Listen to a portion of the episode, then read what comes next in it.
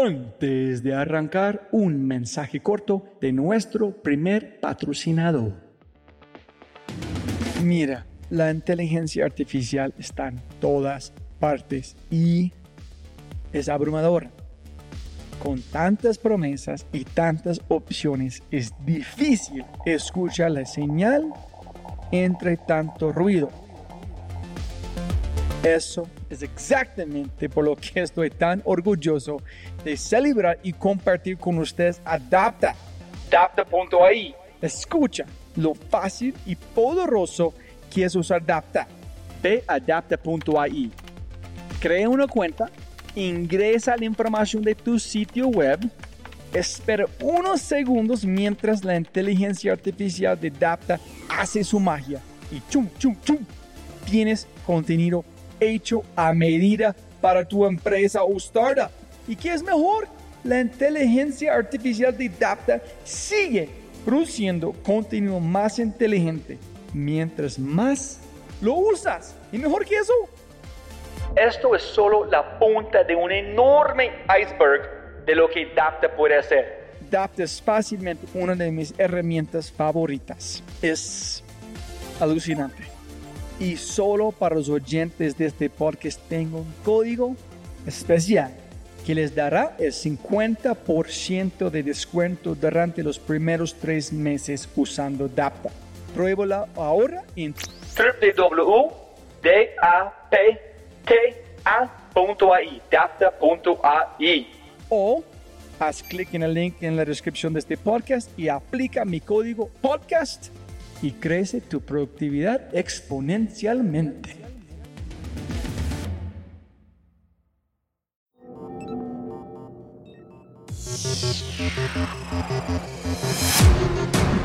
Dinos lo que quieres y te lo llevamos en minutos. O sea, no es como dime lo que quieres y te lo pongo en un mes. No, no, no.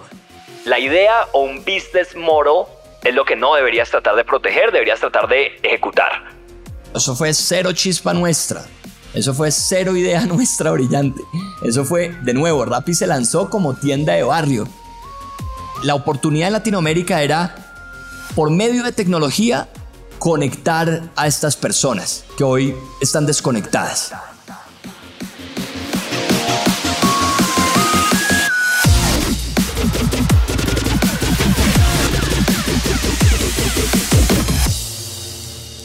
Hola, hola, hola, soy tu host, Robbie J. Fry, y este es otro episodio of The Fry Show.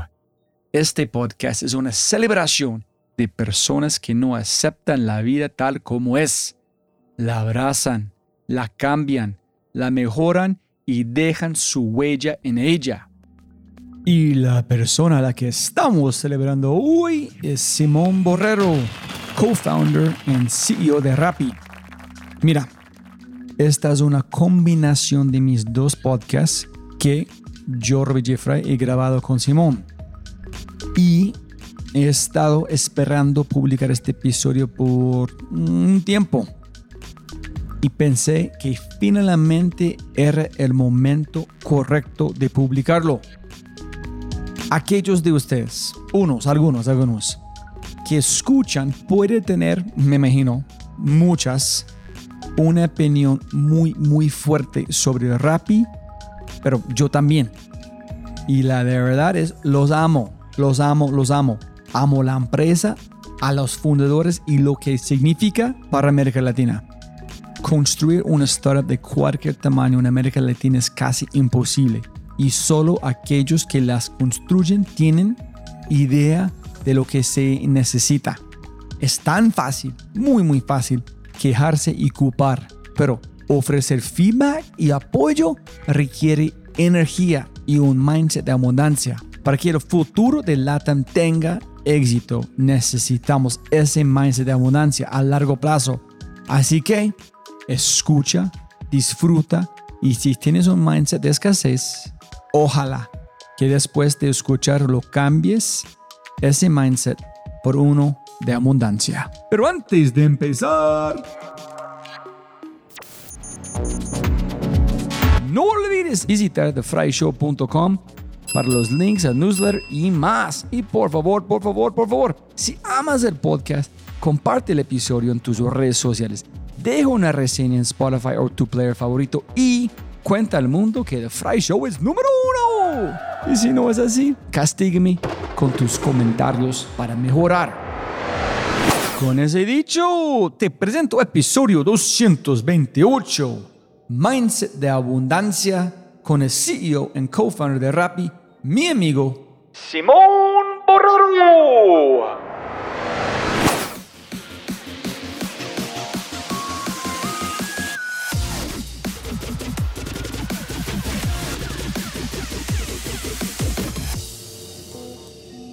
Listo, sonido, sonido.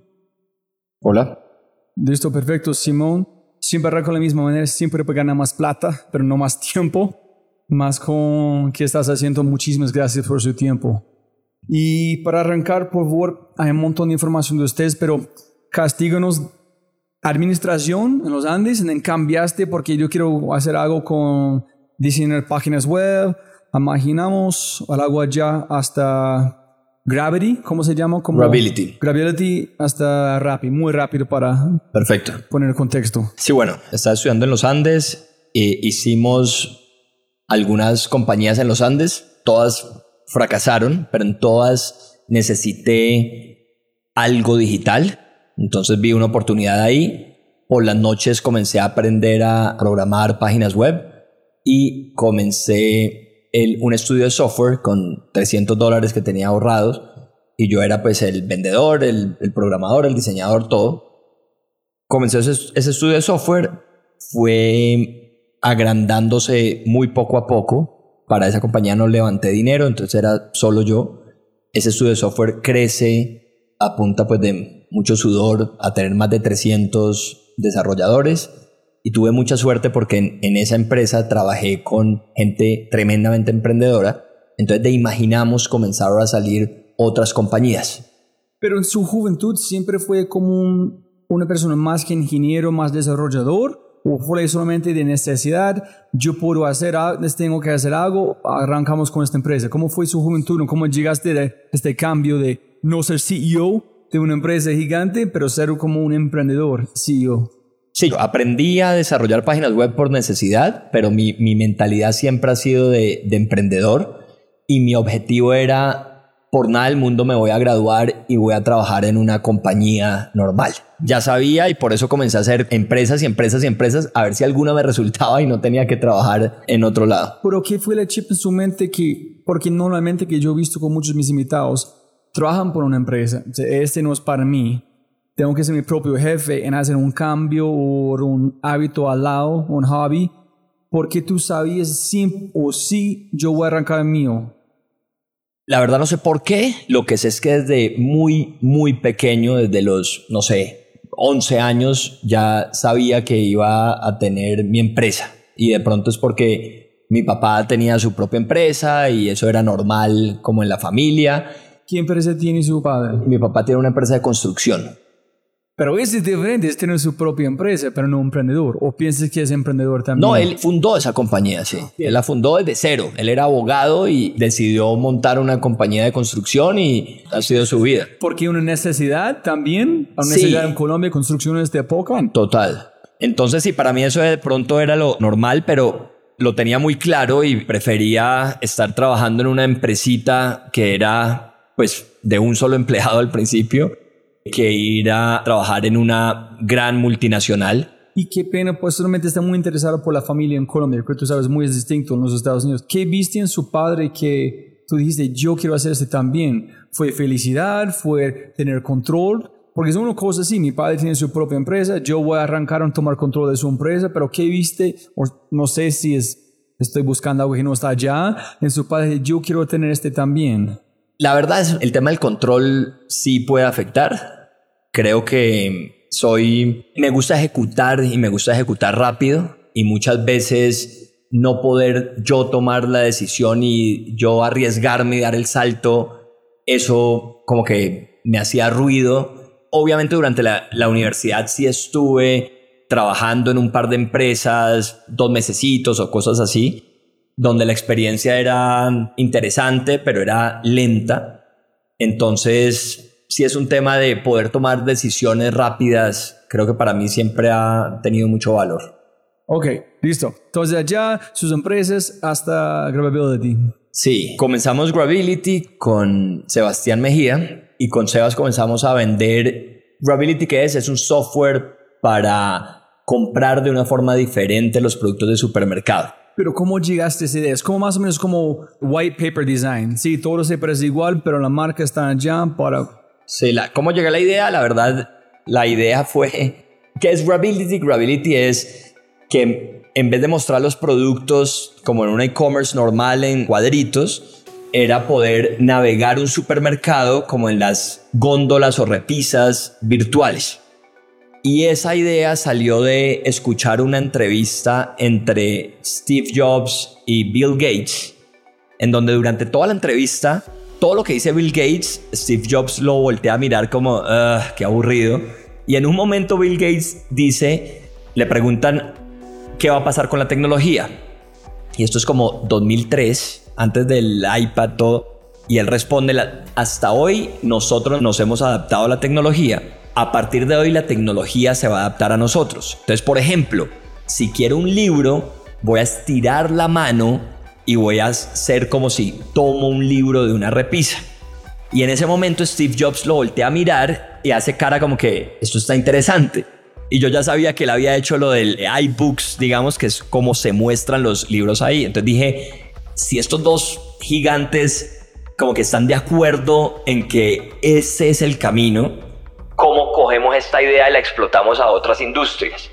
Y era una Semana Santa, nadie estaba en Bogotá, eran las 11 de la noche y yo estaba viendo esa entrevista y me quedé hasta las 4 y media de la mañana haciendo prototipos de cómo el usuario podía arrastrar el producto de la góndola a la canastica, entonces la canastica le íbamos a poner abajo. Y... Pero ¿por qué directamente a comida y no algo más? Y ya estabas pensando en su mente, como masticando, marinando sobre los mercados. Estaba pensando, pues ya lo del bookstore estaba hecho, entonces pensé en dónde más. Entonces comencé pensando, de pronto tú llegar a un McDonald's y pedir los combos, pero ah, ¿para qué? Entonces después pensé en un supermercado y pensé en poner pantallas en un supermercado para que la gente llegara al supermercado y por pantallas poder recorrer el supermercado, pero pues para qué poner una pantalla en un supermercado si ya habían comenzado a salir estos iPads y estos iPhones en donde la gente iba a poderlos tener desde su casa.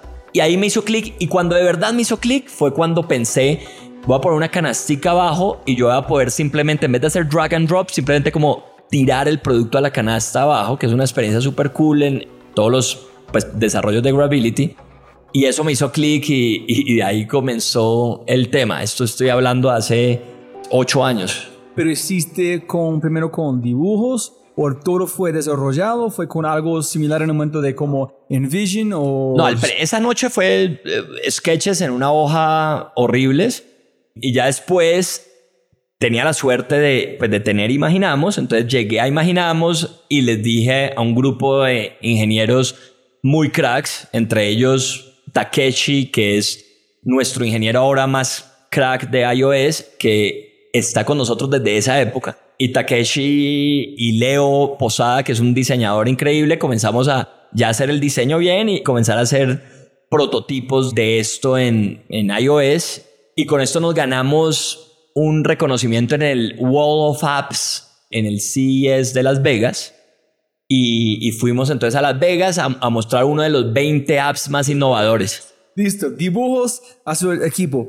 Mari que no puede dormir. Necesito ver como, muéstrame cómo es real para tocar si es la misma sensación que tengo en mi mente. Si me siento igual como Steve Jobs. Cuando toco, es algo emocional. Es más de un producto, es una conexión emocional. Desde ya, ¿cómo empezaste? ¿Fue solamente en por cualquier mercado? Como vamos a Walmart, ¿cómo llegaron? ¿Cómo fue su proceso de a quién van a probar primero? ¿Quién es mi mercado? Sí, entonces sí, recuerdo las épocas de desarrollo del producto, éramos tremendamente exigentes con el detalle, la aceleración del producto bajando a la canasta, la desaceleración ya llegando a la canasta, los detalles de cómo deslizaba por la repisa. Todo eso eran horas y horas de trabajo y mucha paciencia del equipo.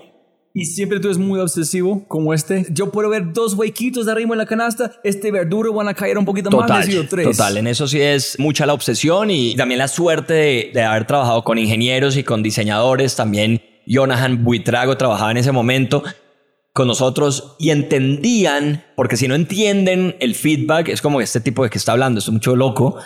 Tener la suerte de trabajar con personas que entienden el feedback y la importancia de esos detalles es lo que hace la diferencia. Entonces, bueno, hicimos un gran prototipo.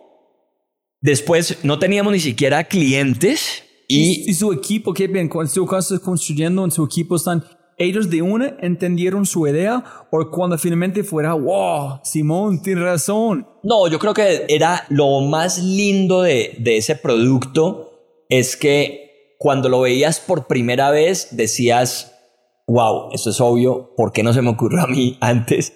se lo mostramos nosotros asiáticos y, no entendían las letras, no entendían los valores, no entendían nada, pero lo usaban y la sonrisa era automática. Entonces, eso era lo bonito de ese producto, que era muy visual. Y bueno, no teníamos clientes. El, primer cliente fue la rebaja para farmacia solamente. Y bueno, comenzamos, ahí fue Sebastián estaba trabajando en Nueva York en un fondo de inversión y nos encontramos en, en Cali. Yo le muestro en el celular el prototipo y Sebas se enamora y me dice, bueno, tenemos que llevar esto a todo el mundo y nos volvemos socios. Sebas, digamos que separamos ese emprendimiento de, de Imaginamos y ahí es donde comienza Grability y comienza Felipe Villamarín a trabajar con nosotros también, pues es cofundador de Rappi ahora. Y bueno, con Sebas comenzamos a llevar esto no solo a clientes pues en Latinoamérica, sino a todo el mundo. Y cerramos el negocio con el corte inglés en España, con Reliance Industries en India, que es el, su supermercado que factura 80 billion. Tienen 2.000 ingenieros de sistemas. Pero, huevón, ¿cómo llegaste a esta gente? No, esta gente fue, cada, cada, cada uno de estos clientes era una aventura diferente. Con Reliance recibimos un Gracias a Dios habíamos tenido Free Press por esto de CES y por lo cool que era el app. Entonces recibimos un mensaje de LinkedIn que me... Este fue la credibilidad. Ganaste, como dicen Peter Diamante, super credibilidad, abren todas las puertas. Cuando tienes Sequoia invirtiendo, todo lo quiere invertir. Antes de este, todo lo van a ignorar. Exacto. Entonces, ahí no teníamos a nadie invirtiendo en nosotros, pero teníamos un gran producto. Y por LinkedIn llegó un señor de Reliance supuestamente Reliance, pero LinkedIn no decía nada de Reliance. Entonces, literal, me acuerdo la conversación con Sebas diciendo, no, este tipo nos quiere robar el prototipo, no le creamos. No tiene nada que ver con Reliance, no estoy diciendo nada. Son decir, mire, como del el, software y ya hablamos. Literal discutimos, pero después dijimos, bueno, no, hagámosle, hablemos con él y salió siendo verídico y cerramos ese negocio. Con el corte inglés tuvimos la suerte, Sebas se reunió con, con Chema, que es un crack que estaba manejando innovación en el corte inglés y en la primera reunión, Chema llevaba como un mes en el corte inglés y nos dijo, no tengo presupuesto todavía, no tengo nada, pero si no me aceptan este proyecto, renuncio. Eso lo dijo en la primera reunión. Entonces fue, tenía mucha visión, vio el producto, se enamoró y dijo... Listo, otro paso atrás. Uno es, eres colombiano, pensando que puedes llegar a cualquier lugar en el mundo sin miedo. Y otro, cuéntame por qué tú no estás sin miedo, o no sé si tuviste miedo, ustedes dos, y cómo es. Ustedes nunca preocuparon como mucha gente en Colombia, ellos van a robar nuestro diseño, ellos van a robar que tenemos. Como ustedes nunca están preguntando que, listo, estamos mostrando cómo funciona un mercado, alguien más puede hacerlo. ¿Cómo fue su mentalidad que no preocupa de este en pensar, wow, podemos conquistar el mundo? Sí, eso es un buen punto. Entonces, sobre la preocupación de que te van a robar la idea, eso es un buen consejo a todos los emprendedores, es olvídense de ese tema.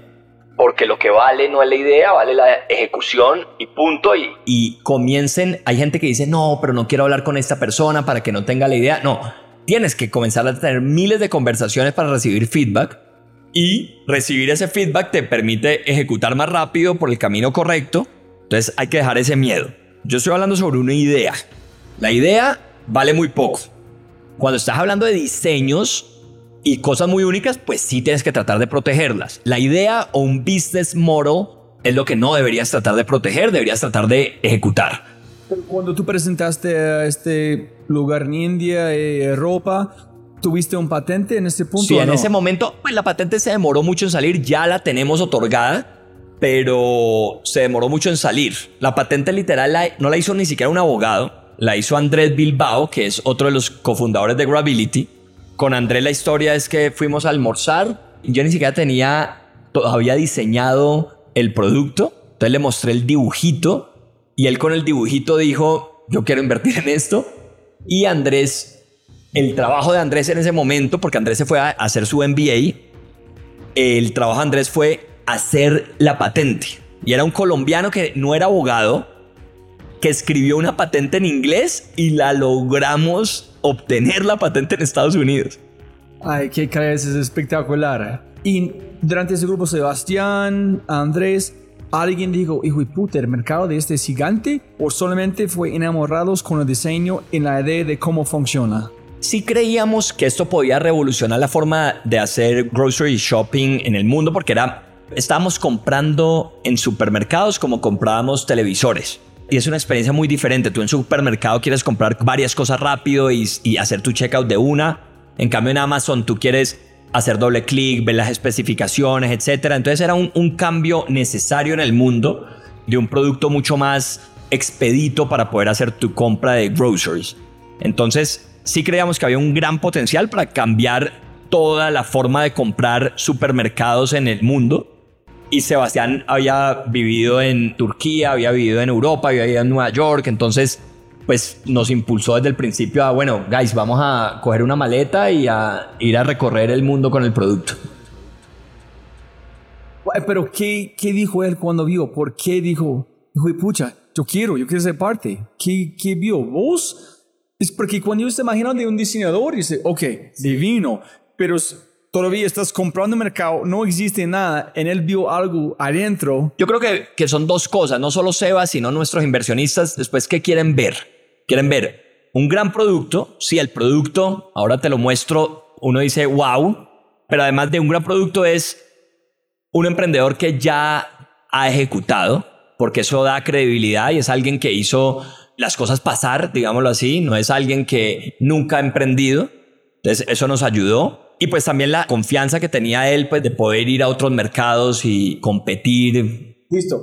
Como comentario en LinkedIn, llamando, conversación en ya. ¿Qué pasó? Y ya no, bueno, entonces cerramos esos negocios, comenzamos a trabajar con Grability, licenciamos el software a, todos los grandes supermercados del mundo y, y era un negocio muy bonito porque nos arrendaban el software. Ah, bueno, el cuento con Reliance en India es de mucho orgullo. Esta compañía tenía 2.000 ingenieros de sistema en su nómina y contratan a una compañía latinoamericana para hacerles todo su desarrollo de software colombiana. Entonces, muy bonito eso. Y también tenía un business model hermoso porque es, no solo nos pagaban la licencia, sino que las CPGs, las marcas como Unilever, Procter, todas estas compañías han estado acostumbradas a pagar millones de dólares en trade marketing, que es pagar por tener un buen espacio en la góndola Aquí, gracias a ese diseño, estas marcas podían pagar por espacio en góndola en esa góndola virtual. Entonces recibíamos mucho dinero de las marcas queriendo posicionarse en esta nueva vitrina virtual, que tiene mucho sentido para las marcas hoy y lo tenemos en Rappi. Las marcas, la decisión de compra se está haciendo es en esta vitrina nueva que es Rappi, no necesariamente en el supermercado. Entonces las marcas necesitan invertir en en esa vitrina virtual donde los jóvenes están entrando a hacer, a hacer el supermercado. Esa es una cosa lado, pero ellos dicen que un amigo de SEO en otra cosa así, no es la primera página de Google, no existe. Entonces, como es igual con Rappi, si no es la primera página, como clic de Rappi, total, no existe. Total, sí. Tú antes, nosotros cuando éramos niños íbamos al supermercado y veíamos en la góndola de, eh, digamos que en la repisa del medio a Colgate como la marca predominante y tú decías, ah, bueno, Colgate es la líder por esa ubicación. Ahora las marcas, para entrar en la mente y en esa percepción del consumidor, tienen que tener esa predominancia ya dentro de los retailers virtuales, digámoslo así. Entonces son nuevas formas de hacerlo.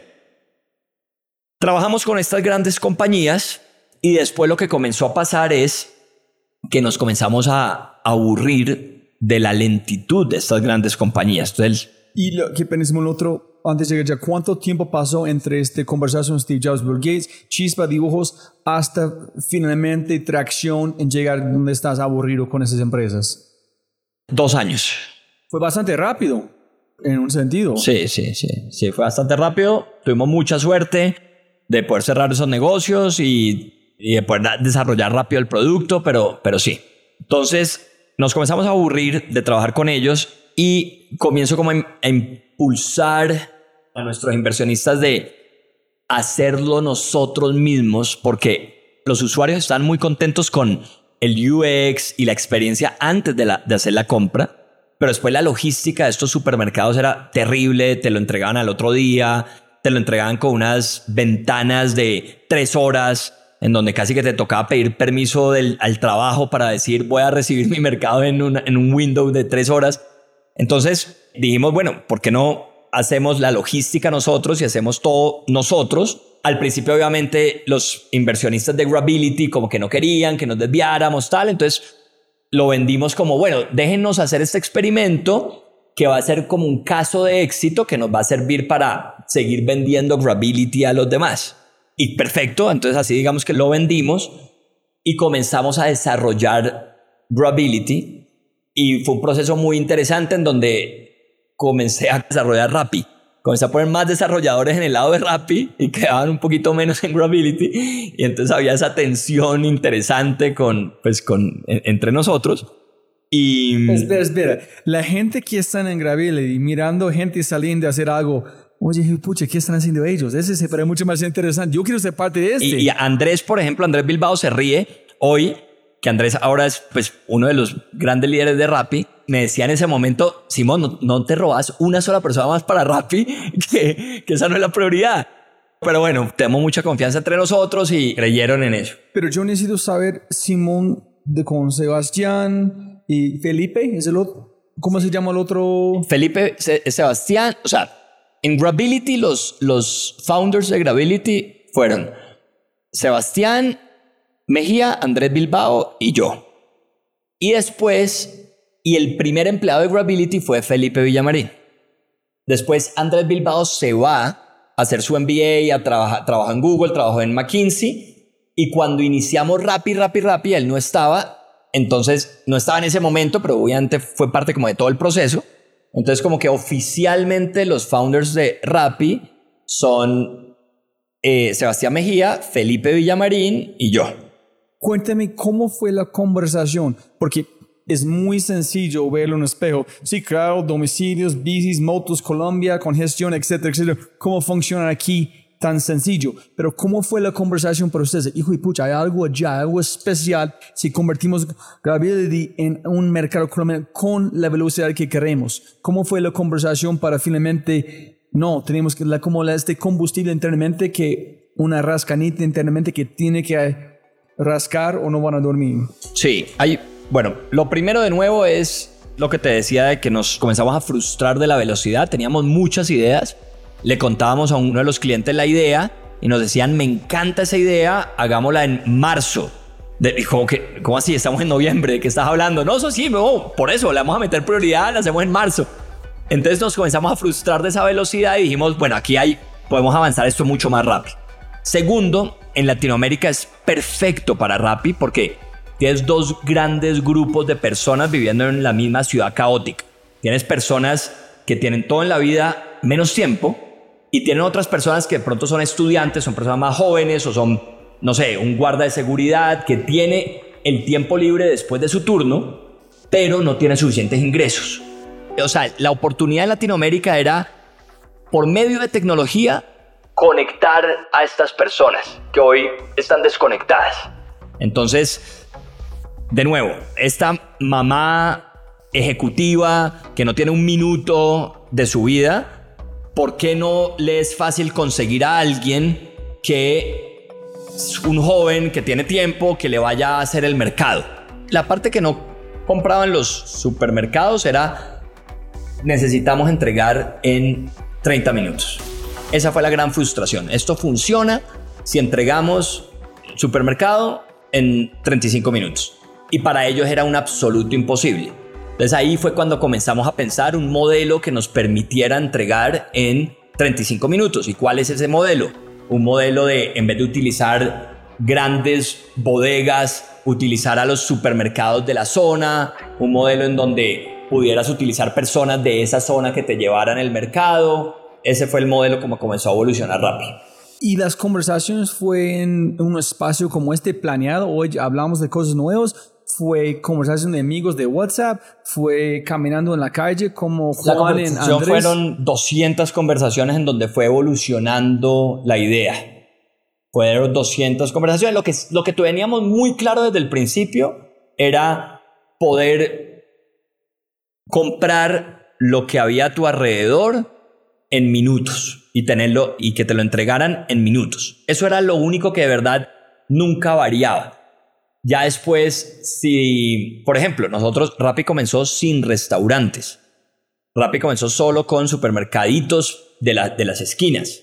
Y tuvimos mucha suerte y teníamos un campo abierto donde los usuarios nos podían pedir cualquier cosa. Y si algo hemos hecho bien en Rappi es escuchar a nuestros usuarios. Entonces los usuarios nos comenzaban a pedir restaurantes que no tenían delivery, farmacia, supermercados grandes. Nos comenzaba a pedir dinero en efectivo a domicilio para no salir al cajero. Cualquier otra empresa del mundo lee ese comentario y dice, esta gente está loca y sigue en su... Nosotros nos demoramos dos días desde escuchar eso en montar Rappi Cash, que es como no tener que salir al, del, pues al cajero, pides por Rappi 200 mil pesos y te lo llevan a tu casa en 15 minutos, que hoy representa el 6% de las ventas de Rappi. No es algo pequeño.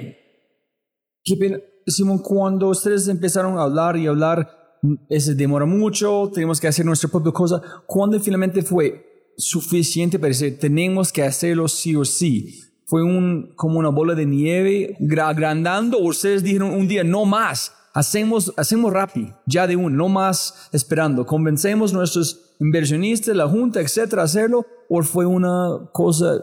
No, yo creo que fue muy rápido la decisión.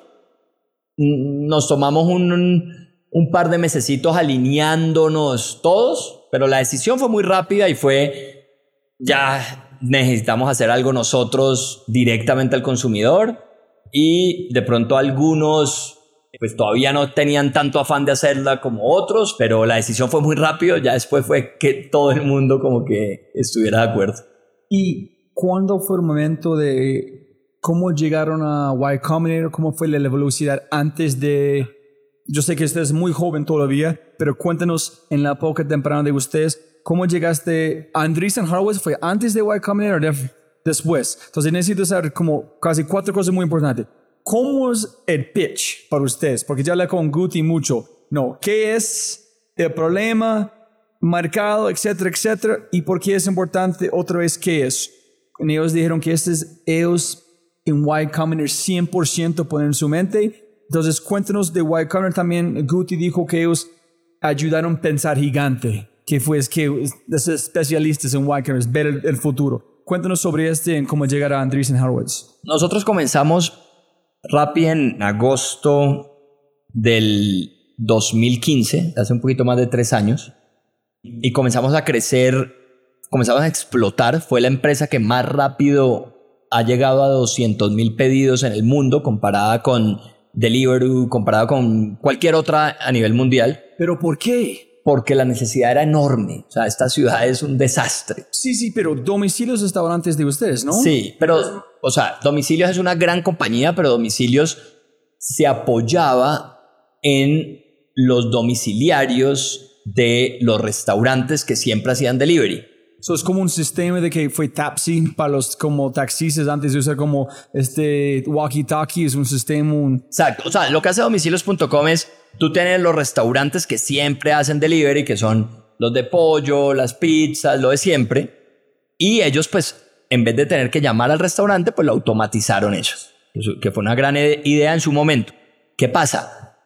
Aparte de esos restaurantes que son los que tenían el delivery, tenían sus motos, había un mundo de restaurantes increíbles que no tenían delivery, porque no tenían ese servicio. Esos restaurantes fueron los que hicieron explotar a Rappi. ¿En este fue chispa número uno por ustedes o fue más escuchar sus clientes? No, eso fue cero chispa nuestra. Eso fue cero idea nuestra brillante. Eso fue, de nuevo, Rappi se lanzó como tienda de barrio. Pero gracias a ese campo donde el usuario podía pedir, nos comenzaron a pedir todos esos restaurantes. Entonces, 100% de encontrar el job to be done, ustedes escalaron. Sin encontrar el job to be done, ustedes son otra empresa duplicando otra empresa. Solamente un campo de cuéntanos qué quieres. Queremos escuchar. En escuchamos, aquí es. Cuéntanos más.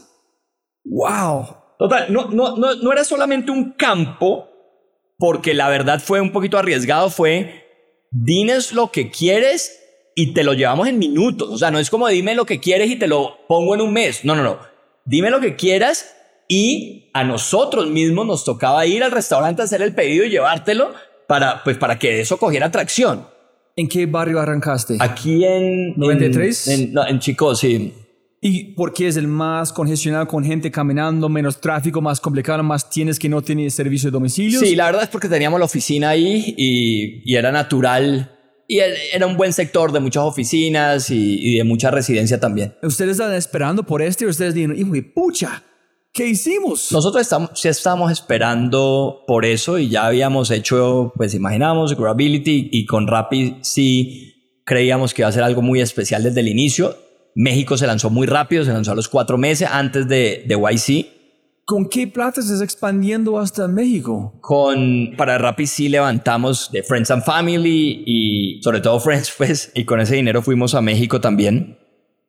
Entonces comenzamos a crecer súper rápido y era muy emocionante. Al principio, o sea, era muy raro porque no sabíamos, cuando lanzamos, creíamos que iba a explotar de una.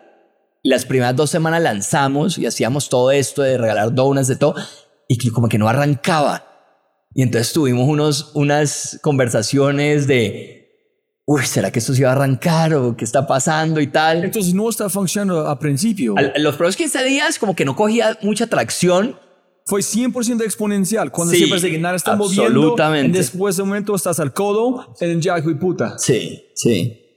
Entonces, ¿qué fue la conversación? Ay, ¿qué hacemos? Sí, no, no, y pues obviamente digamos que como líder uno tiene siempre que, pues, que transmitirle esa confianza al equipo, entonces eran momentos difíciles, pero pues nosotros éramos, bueno, como que, guys, mejoremos esto, cambiemos esto, escuchemos este feedback, montemos esto, y de un momento a otro comenzó a escalar y escalar y escalar y, y- se volvió una locura. Hay un buen punto que quiero si tú puedes contestar que yo recibí en este podcast fue la gente siempre en lean, lean, este, le, le encantan lanzar metodologías o cosas, pero si ustedes de verdad en un sentido en el mito lean, en este momento pues, tenemos que hacer un pivot, la gente no están usando, en van a convertir menos de tener paciencia en esperar un poquito más for market fit.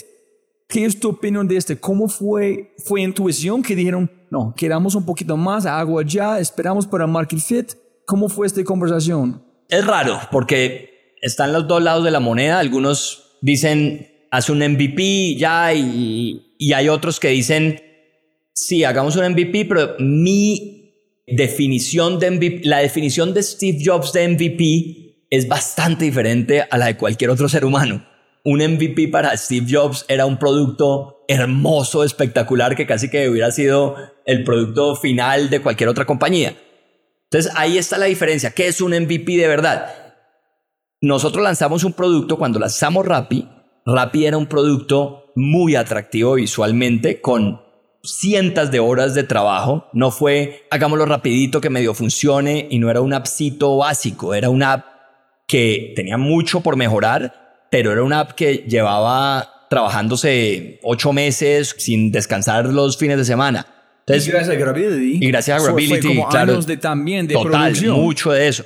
Yo en, en particular no soy muy de MVP, soy más de tener mucha determinación y meterle muchas horas a cada cosa que vas a hacer, porque decidir abandonar algo rápido sin haber hecho tu verdadero mejor esfuerzo me suena raro. Obviamente, sí creemos mucho en MVPs para intentar nuevos servicios, escuchar a los usuarios y hacer una pruebita rápido. Todo eso es importante como primeros pasos, pero no como el paso antes de renunciar a lo que estás haciendo. O sea, sí deberías arrancar rápido, pero no deberías renunciar rápido.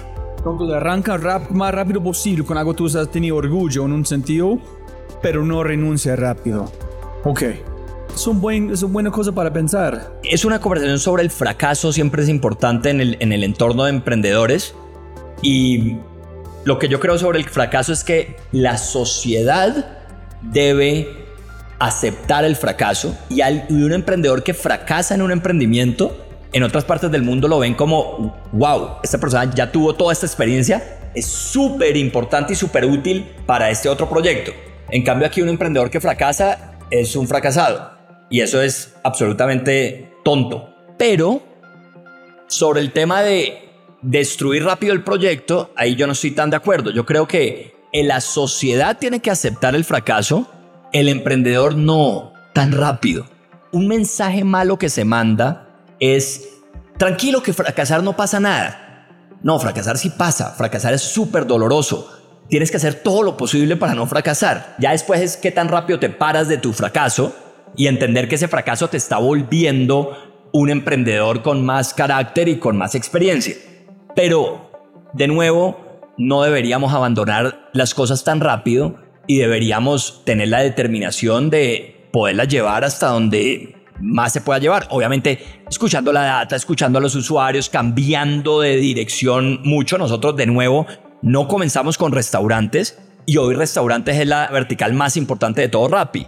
Entonces, ¿eso qué es? ¿Hiciste un pivot o no? No, no, no. Rappi es Rappi. Rappi lo que quería hacer es digamos que solucionarte tu vida, darte tiempo de vuelta, llevarte cosas que están a tu alrededor. Rappi sigue siendo Rappi, pero no fuimos tercos en las cosas que de verdad querían los usuarios. Entonces que hay una diferencia entre abandonar y destruir. Después ellos no abandonaron, pero se llega a un punto cuando, ok, obviamente no están funcionando, no quedamos con un zombie, pero matamos y seguimos pero siguieron. ¿tú, ¿Tú recuerdas por qué pensaste que fue algo más allá? ¿Esperamos un poquito más, no abandonarlo?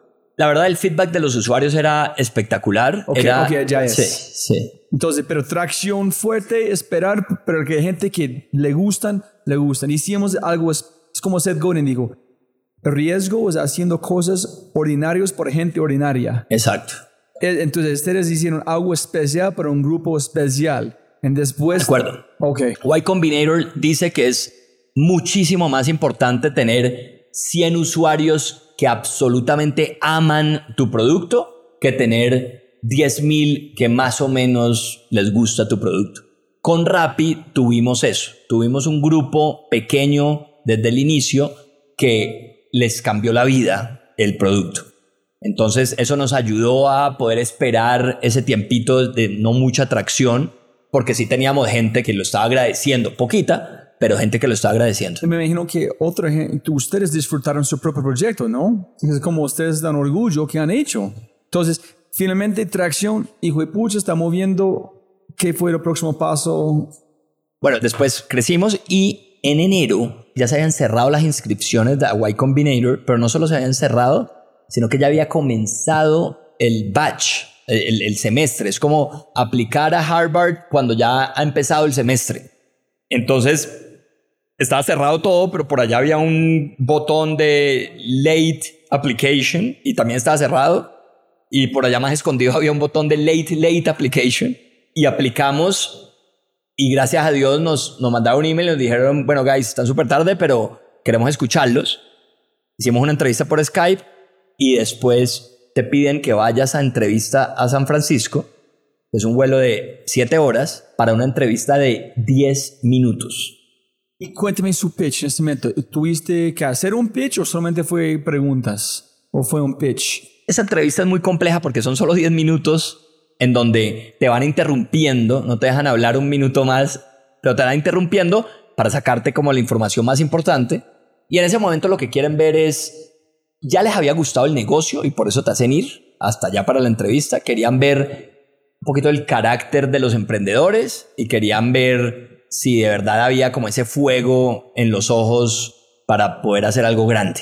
Sí, es que dijo, dijo Guti, dijo que ellos ni dinero como una aplicación de te paga, pero es, saben que han hecho con Tapsi, dice, listo, de una, vengan acá, este es, puede ser potencial y nos gusta a ustedes. Sí, ellos son muy enfocados en, en los emprendedores. Ok, fuiste allá, ustedes fueron este 10 horas, llegan allá y pucha, estamos en Y Combinator, o la No, conversación. Hicimos, hicimos la entrevista, tuvimos la conversación. Usualmente todos los blogs que habíamos leído, todos decían, sales lo- después de esos 10 minutos y te sientes horrible. Todo el mundo que quedó aceptado en los comentarios decía, sentí que me fue pésimo en los 10 minutos. Nosotros salimos, nos miramos y dijimos, la reventamos. no entendíamos qué estaba pasando, qué quiere decir, eso quiere decir. Y te dicen, a las... Eso es al mediodía. Y te dicen al final de la tarde, te mandamos un email si te decimos que no, o te llamamos si te decimos que sí. Entonces tú estás seis horas esperando, rezando para que no te llegue un email. Y nos llamó Paul Bouchet, que fue el inventor de Gmail, y nos dice, señores, queremos invertir en ustedes. Bueno, uno, pues fe- felices, cuando comenzamos? No, vénganse para allá, para acá, ya esta misma noche.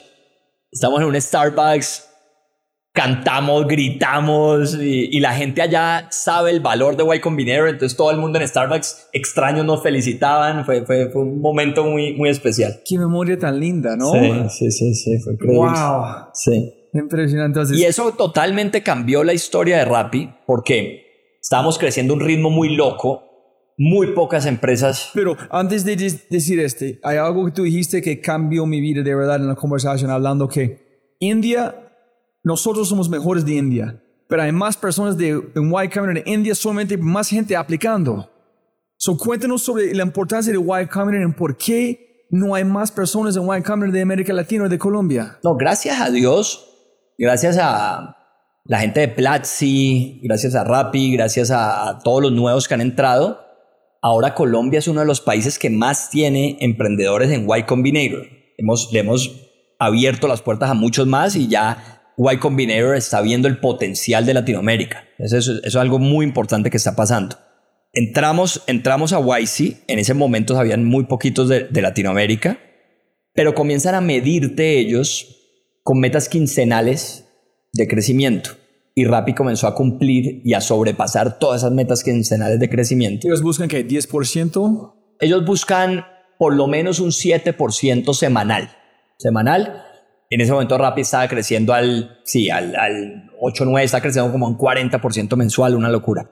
Y éramos, estábamos allá espera, ustedes están allá en San Francisco mientras su equipo está aquí creciendo como duplicando su empresa cada mes o cada semana. Sí, sí, sí. Pues 40% mensual es duplicar literal cada dos meses. Estás, o sea, de acuerdo, nosotros estamos allá, recibimos algo muy bonito del equipo, que fue un email donde dijeron, guys, tenemos X, no me acuerdo, teníamos como 50 días para Demo Day, que Demo Day es el momento en donde Y Combinator le presenta todas sus compañías al grupo de inversionistas más importantes de, de Silicon Valley. Entonces ti- tienes unos minutos para hacer el pitch. ¿Cuánto tiempo? Creo que son dos minutos, una locura así, o tres minutos y mucho. Y recibimos un email del equipo diciendo, tenemos apenas 60 días, queremos trabajar estos 60 días derecho, sin descansar un solo domingo, y este grupo de personas pues tiene hijos o estaba pasando por algo tal, o, o- entonces ellos queremos que no trabajen y pues los vamos a apoyar, pero todos este resto de personas vamos a estar en este plan. Y fue un tema muy bonito porque fue un tema no impuesto por nosotros, o, sino que el mismo equipo diciendo no vamos a perder la oportunidad de Y Combinator y vamos a pegarle a todas esas métricas de crecimiento. Y era una belleza ese momento, la cultura del equipo, la pasión, que gracias a Dios la hemos mantenido por todo este tiempo, pero obviamente ese equipo inicial, que eran unas, ya en ese momento eran unas 40 personas, 50 personas, pues van a tener un recuerdo increíble siempre. Es como el hombre de que trajo como el gerente de Uber, um, Carlos Ángel, está diciendo cómo fue ser parte en el ojo de huracán en un momento. Es como... Listo, entonces, Y Combinator cambió todo ese momento. ¿Cómo fue el proceso? ¿Cómo que dijeron? ¿Qué recomendaciones para un pitch? ¿Cómo fue su pitch? ¿Cómo practicaron su pitch? pitch? se practica, se practica por semanas y uno practica literal puliendo. Me acuerdo que contratamos profesora de inglés para pulir el, ese acento malo que tenemos nosotros. Practicar mil veces, hacer grabaciones, escucharlas por la noche, la entonación, cambiamos el mensaje cien mil veces. Y después, bueno, hicimos el pitch, sale muy bien, gracias a Dios, y tuvimos más en Demo Day.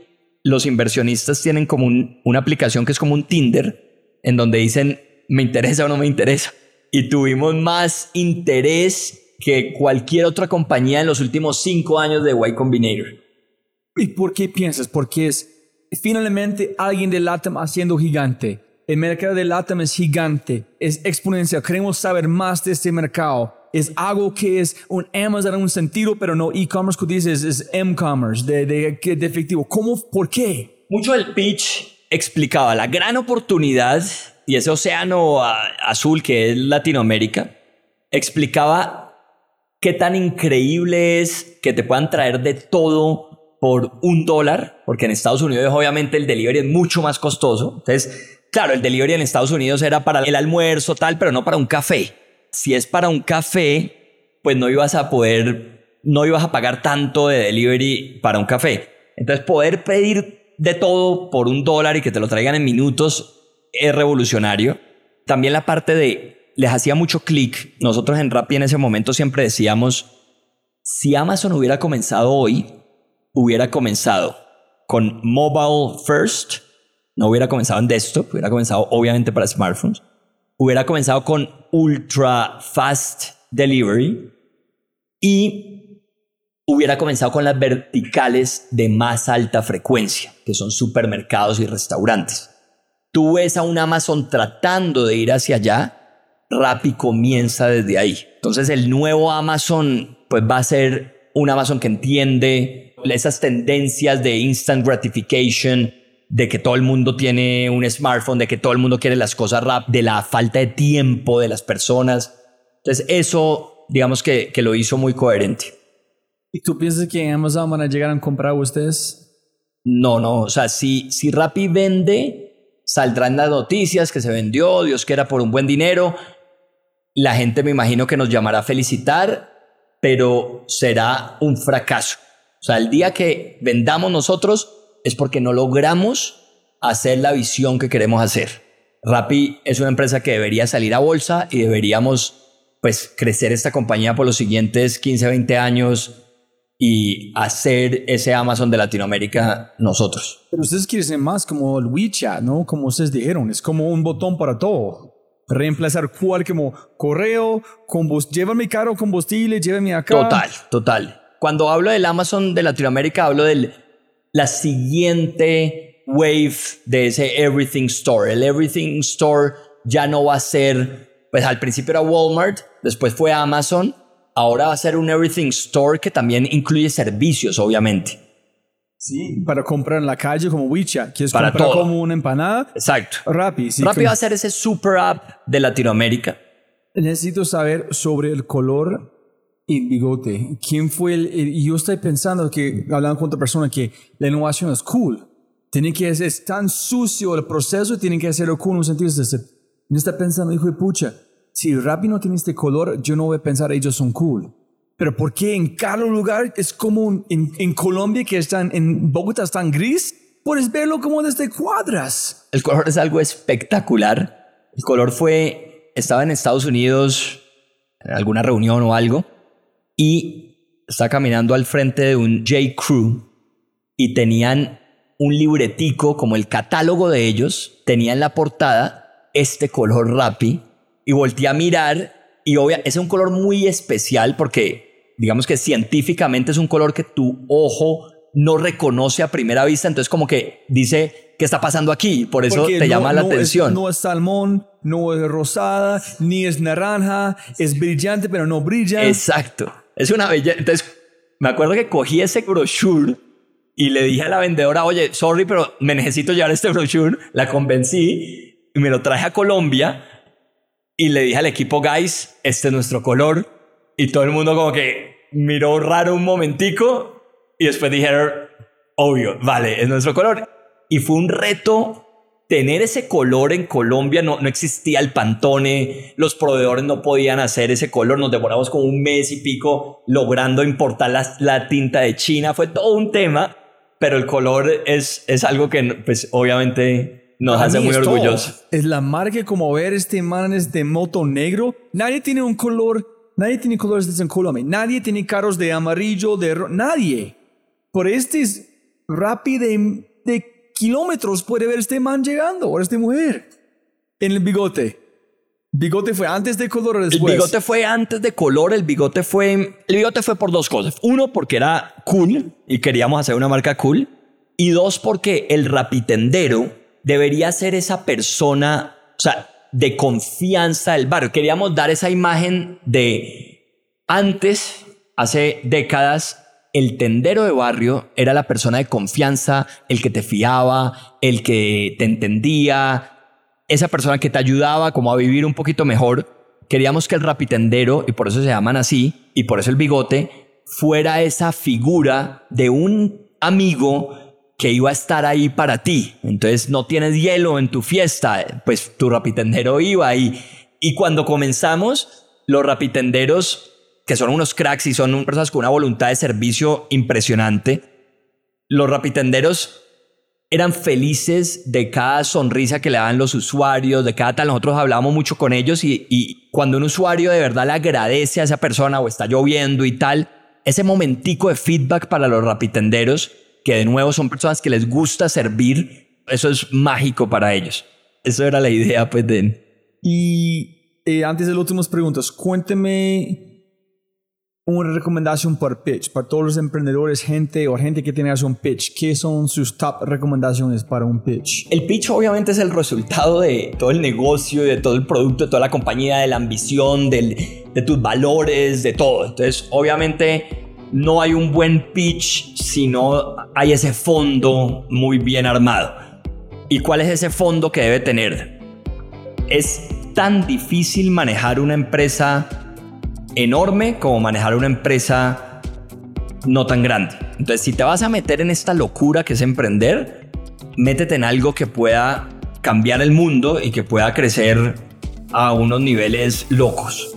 Los inversionistas obviamente quieren ver empresas que se puedan volver líderes de mercado, que puedan cambiar el mundo. Entonces el pitch tiene que mostrar, no decir, sino mostrar que esto es una oportunidad enorme. Obviamente en el pitch no deberías decir la frase, esto es una oportunidad enorme, pero debería entenderse. Eso es algo muy importante. Lo otro del pitch es creérselo.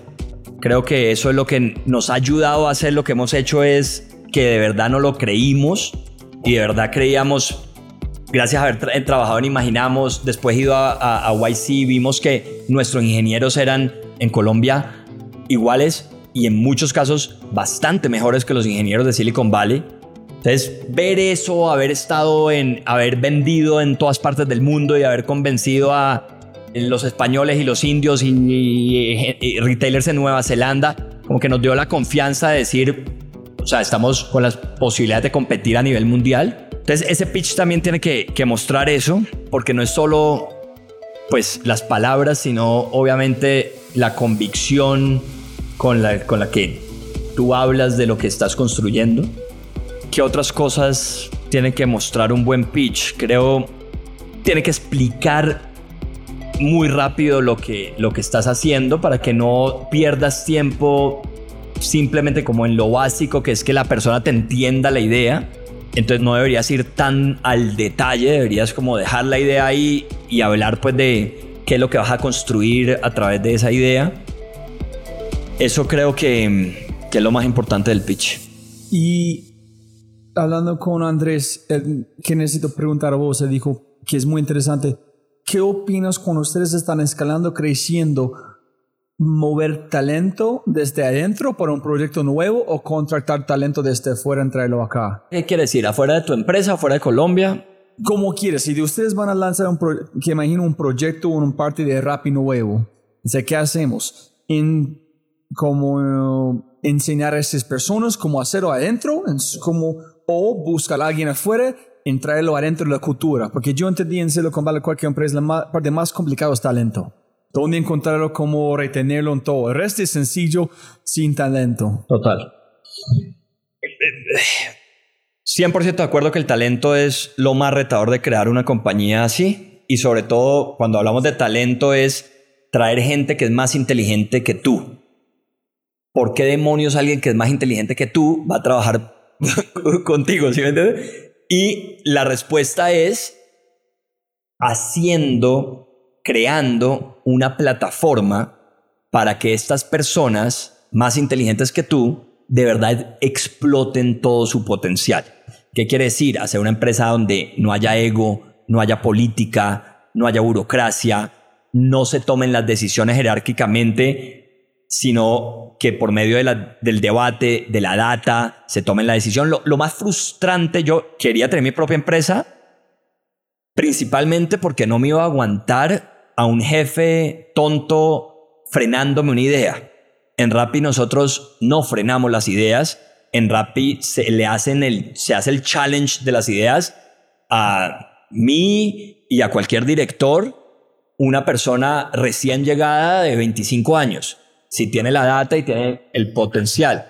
Entonces, creo que es eso, es de verdad no vas a contratar el mejor talento del mundo simplemente con dinero y vas a traer el mejor talento del mundo si respetas de verdad estas personas, sus ambiciones, sus sueños, y vas a estar trabajando para que estas personas de verdad exploten. Si tú le muestras a las personas, a estas personas tan cracks, que dentro de Rappi o trabajando con otras alrededor de otras personas igual de cracks de, que ellas, van a poder lograr cosas todavía más grandes que ellas solas, pues ahí es donde le hace clic a estas grandes personas que se han unido a Rappi y, y pues han dicho, sí, yo con este grupo creo que me puedo comer el mundo y me gusta la cultura y ahí es donde, ahí es donde pues hacen clic. Y la, ¿cómo ustedes encuentran ideas nuevas? Cuando ustedes piensan, creemos, porque uno que, espera, Jeff Bezos dije, dijo, yo estoy trabajando en mi mente, en mis proyectos para 2021. Tengo gente que son capaces de generar la día en 2018. ¿Ustedes también tienen esa mentalidad? No, absolutamente no. Jeff Bezos es un gigante y es el sensei. Y yo creo que Jeff dice eso ahora. Yo no creo que Jeff diga eso en el año 3 de, de Amazon. No, no, no. Yo estoy pensando, es una consecuencia de velocidad. Que la velocidad que él piensa en ahorita es estúpido, ya estás funcionando. Yo tengo que pensar dónde estamos porque vamos a perder si no. Entonces yo pensé, si su velocidad, ustedes están pensando afuera, ¿cómo reciben sus ideas nuevas? Porque yo tenía un amigo que trabajó con Uber cuando arrancaron, pensé cada domingo algo, o un día del mes fue un día de, de locura. Cuénteme las dos cosas más locuras. Intentamos mariachis, como perros y gaticos en los carros. ¿Dónde ustedes encuentran sus ideas nuevos o nuevas? Entonces, todos estamos operando y la empresa todavía está en un momento muy joven como para que los founders estén simplemente pensando en ideas a tres años. No somos muy de ese estilo, somos, nos gusta ejecutar, nos gusta probar las ideas con el mercado y, y irlas transformando. Las buenas ideas salen de hacer una mezcla de algo que leíste en un libro, más ocho conversaciones con los usuarios, tres conversaciones con rapitenderos, ver qué está pasando en Nueva Zelanda, estar teniendo un mundo de conversaciones con otros founders en donde te explican errores que cometieron. Entonces, creo que eso siempre estar teniendo muchas conversaciones todo el día y rebotando tus ideas con amigos, con tu novia, con todo el mundo, todo el día nosotros estamos rebotando ideas y recibimos de vuelta cosas hermosas en algunos momentos y recibimos de vuelta también algunos feedbacks que son como que, ¿qué es esta estupidez que estás diciendo? Y pues pensar otra cosa. Entonces, no son momentos...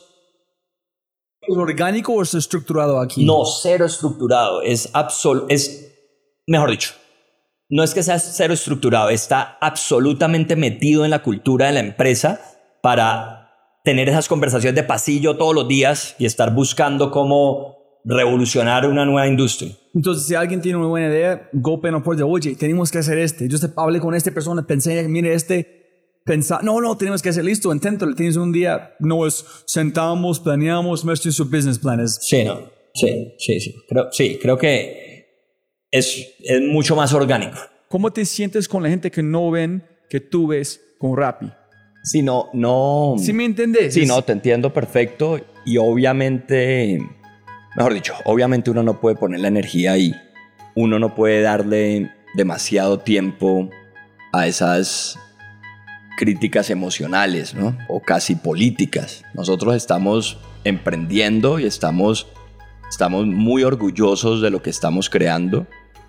Entonces, mejor dicho, para no hablar de Rappi, sino como persona, cómo veo ese tipo de críticas. En estos días contaba que una mañana me levanté y me mandaron unos tweets, unas como unas, como unas, sí, unos screenshots, yo no tengo redes sociales, pero pues me mandan por WhatsApp screenshots, de un político hablando, o sea, insultando a los fundadores de Rappi, diciendo que eran lo peor para la sociedad. Entonces, uno, obviamente uno ve eso y uno todos los días se levanta a trabajar por el mundo, a construir cosas buenas y por el otro lado está un político que, pues, no está haciendo cosas muy buenas por el mundo, diciendo que los founders de Rappi son malos para la sociedad. Entonces, entonces en ese momento, como cualquier humano, uno comienza a llenarse de frustración y comienza a perder energía. Lo importante, Robbie, es que a los 30 segundos de cuando ya tú ves que comienzas como a decir que eh, esto es el colmo, no puede ser, que a los 30 segundos puedas frenar tu cerebro y puedas decirle a tu cerebro, no más, no va a perder un segundo de energía en esto porque tengo miles de cosas que hacer para seguir construyendo lo que estoy construyendo. Y esa, llamémosla fortaleza mental o capacidad de decirle a tu mente, no vas a seguir enfocado aquí, vamos a enfocarnos en otra cosa más positiva es un músculo que se necesita desarrollar para que la gente y las críticas no te desenfoquen y no te quiten energía. A una persona que se dedique a leer los comentarios de social media, pues es una persona que no va a poder ejecutar nada en su vida porque va a estar pues agotada por toda esa gente que le quita energía. Pero ¿cuándo decidiste no usar social media? es porque yo odio social media, pero a veces me siento que tengo que usarlo por el podcast para como promocionarlo. Claro. Pero si yo tuve la capacidad de pagar a alguien, yo voy a hacerlo en dos segundos. Y dos, ¿cuándo empezaste a recibir las quejas con Rappi? ¿Cuándo, empezó, cuando ustedes empezaron a crecer en por qué este síndrome de, de cortarle éxito de otro colombiano? Y lo otro es, ¿cuándo sabes de hacer un responder o nunca respondes? Es decir, ok, oye, parce, ¿por qué tal no hablamos y yo te cuento qué estamos haciendo? Tú puedes como tener la idea. O tú dices, no, no vale la pena, nunca vale la pena. Porque si yo estoy tratando de defender algo, no estoy construyendo. Es una dirección opuesta que necesito hacer. Si me como, hay tres preguntas ya. Entonces, la primera, yo tengo la suerte de tener, de que nunca tomé trago y nunca abrí Facebook ni siquiera. O sea, nunca, ni Instagram, ni ninguna, o sea, no las abrí ni siquiera. ¿Y por qué digo la suerte? Porque, o sea, tomar trago obviamente no tiene nada de malo, tener redes sociales no tiene nada de malo, pero las dos te quitan un mundo de tiempo y un mundo de energía. Pues hay, el, el, guayabo te quita un mundo de energía y, y el social media te quita un mundo de tiempo. Y la verdad fue por costumbres, por hábitos y también como por mucha energía desde muy joven para siempre estaba ocupado con mil cosas y siempre estuve como cuidando mucho mi tiempo y mi energía. Tú eres un bicho raro, ¿nunca tomaste? Nunca tomé, o sea, tomé a los, tomé a los 13 años. La verdad no me caía bien el trago, nada como dolor de cabeza, etcétera, no me gustaba. Y a los tres años y medio dije a mis amigos, no, no, no voy a tomar más. Y todos mis amigos que eran súper rumberos, pues me insistían todos los días, pero pues en buen plan Y no, y no tomé. Listo, ok. No, no, no sé, es, es una locura que tú nunca... Sí, sí, entonces nunca tuve social media y eso pues ayuda, obviamente, ayuda. No, obvio, pero para mí es más sentido quién eres, en qué has hecho con Rappi, que, oye, uy, puta, este mes, yo te pensando, uy, yo voy a parar a tomar también. ¿Qué, qué, qué puedo hacer en mi vida si no tomo? No, increíble. Súper, súper, ok. Sí, si uno le quita los tiempos, las horas del guayao y uno le quita las horas de social media, hay mucho tiempo para hacer muchas cosas en la vida. Listo, listo. Entonces, entiendo redes, trago. La segunda pregunta era, ¿en qué momento llegaron las críticas, no? Entonces, ¿en qué momento llegaron las críticas de Rappi? En el primer momento que no le llegó una pizza caliente a alguien. Punto. Sí, pero esas no son críticas, ese es como job, Twitter, and feedback, Exacto. cliente feliz. No es alguien tratando de quitar algo de ustedes por nada. Y a esos no solo los escuchamos, sino que pues, me imagino que, que sabes el cuento. Nosotros par de meses le mandamos miles de emails a los usuarios con nuestros WhatsApps personales. A Sí. mí me escriben los usuarios. Y ese tipo de quejas, pues obviamente todo el día las respondemos y estamos felices de escuchar el feedback. Muy diferente a alguien que sin información comienza a decir que Rappi trata mal a los rapitenderos. En promedio, por hora, un rapitendero se gana el equivalente a dos salarios mínimos. 70% de la población de un país como Colombia tiene ingresos menores a dos salarios mínimos. Otros 70% de oportunidades o, precarias oportunidades o buenas oportunidades que están por debajo de lo que puede hacer de ingreso adicional a un rapitendero conectándose una hora. Todas esas críticas, pues yo lo que pienso es, pues vayan a solucionar los otros 70%, creen compañías, den oportunidades mejores que el otro 70% y cuando estén dando oportunidades del nivel que estamos nosotros, ahí sí venga y hablamos. Pero cuando son personas que no han creado un solo empleo o están creando empleos que no tienen ingresos equivalentes o están creando oportunidades de ganar dinero que no tienen ingresos equivalentes, pues son críticas simplemente vacías, ¿no? Y nunca dijiste o nunca pensaste, fuck it, todo mi sangre, he sacrificado todo, y ustedes quieren seguir criticando, fuck it, voy a hacer algo distinto. Nunca pensaste como siempre fue la visión concreto o llegaste como fue un punto donde tuviste que tomar una decisión internamente que este vale la pena para mi vida seguir con eso, sí o no, o nunca dudaste que ese es donde me voy, sí o sí. Sí, no, o sea, no ha habido ninguna vez que por las críticas hayamos pensado, fuck it. Ninguna, porque nosotros no trabajamos para esas personas que se están quejando, pero no, para nada. En últimas, ¿para qué trabajamos? Uno trabaja por su pasión y por construir cosas. Y si tiene la suerte que hemos tenido nosotros, pues uno comienza a trabajar por sacar a personas de la pobreza, por transformar el continente y en últimas emprender, crear oportunidades, construir lo que estamos construyendo.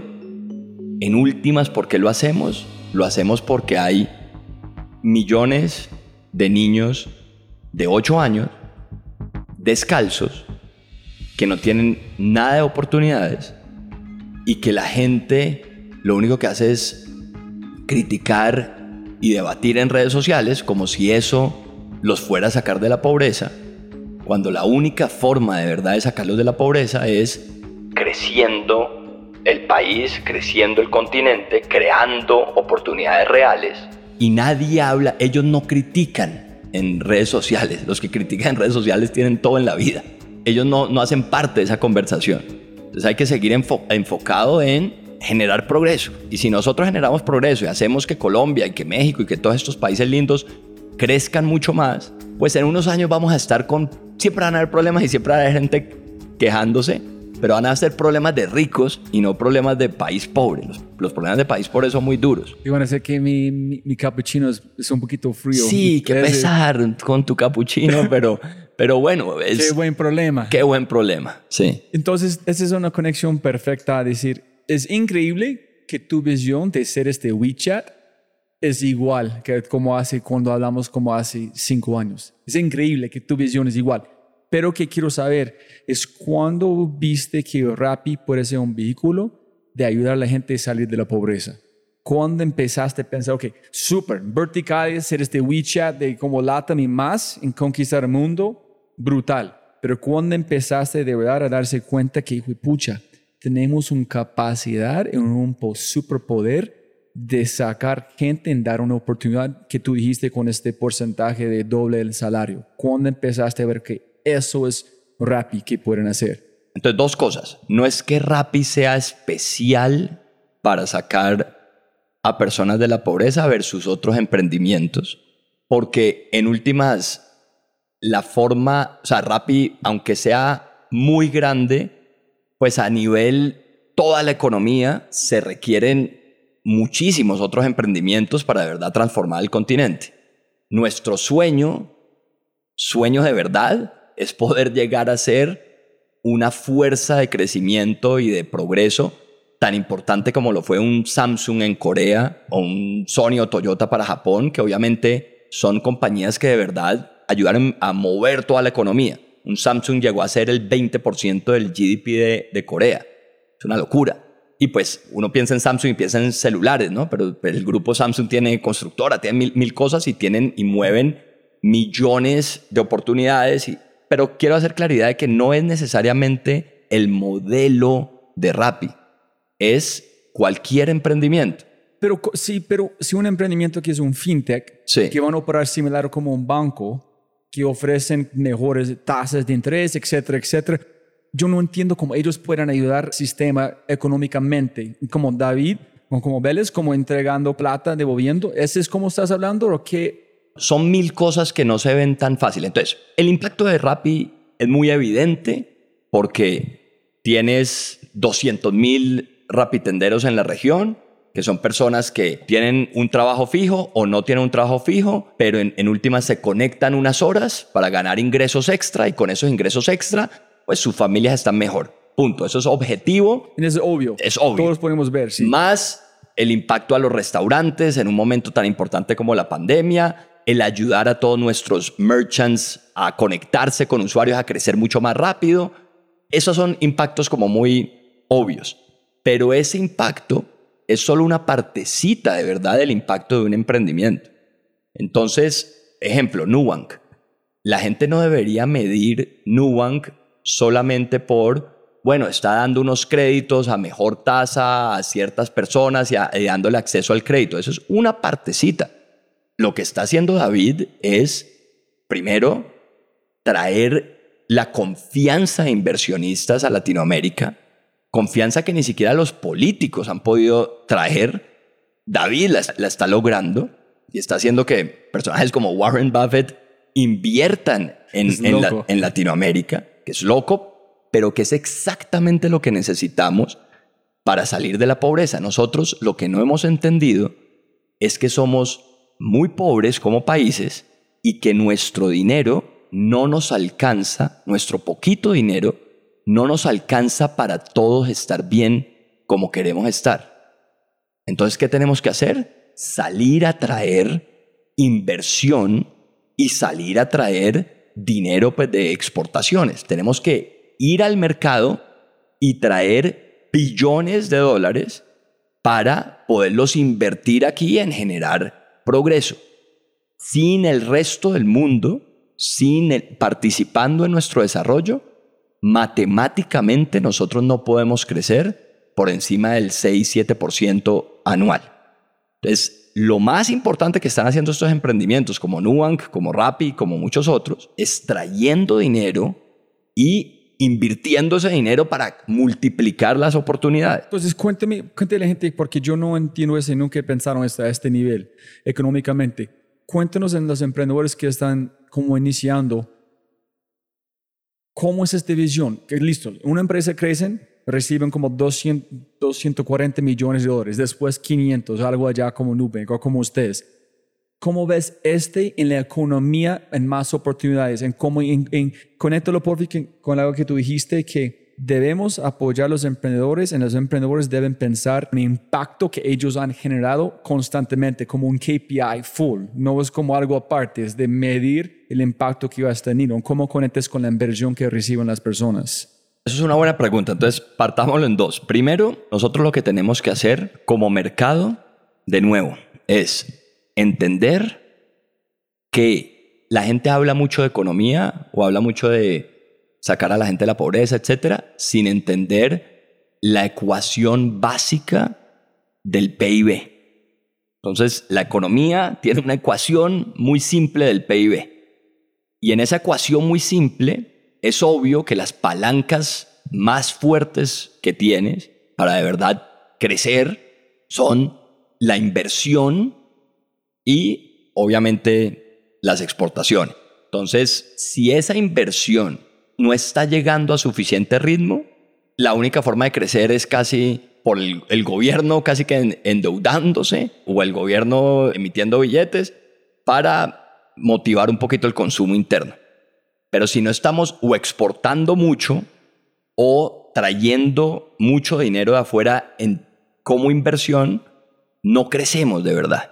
Lo que me estoy dando cuenta es que cuando la gente piensa como en el país, no sé, creen que como que el responsable de crecer es el gobierno y es el que debería ayudar y no, no un país es muy parecido a una empresa, muy parecido a una empresa.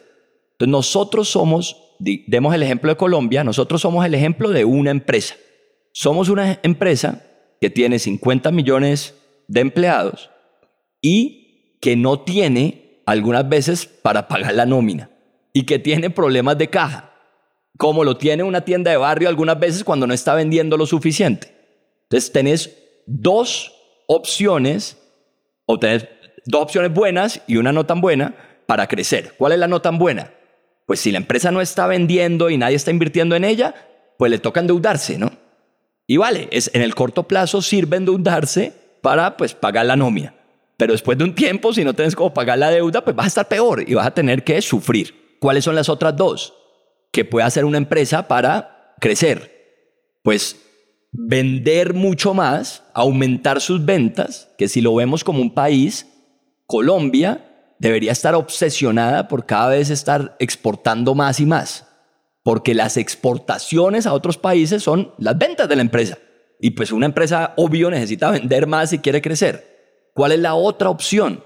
La otra opción es que inviertan desde afuera en esa empresa. Entonces, a un Rappi. Un Rappi todavía no estaba haciendo dinero, pero vienen y le invierten de afuera, entonces pues la empresa Rappi puede crecer mucho. La empresa Colombia es la suma de todos los Rappis. Entonces lo que necesitamos para crecer como país es que venga mucha inversión a muchas startups, a muchos programas del gobierno, a mucha infraestructura, pero lo que no hemos entendido como país es que para que venga inversión, tiene que haber pues buenas ideas, pero también mucha confianza.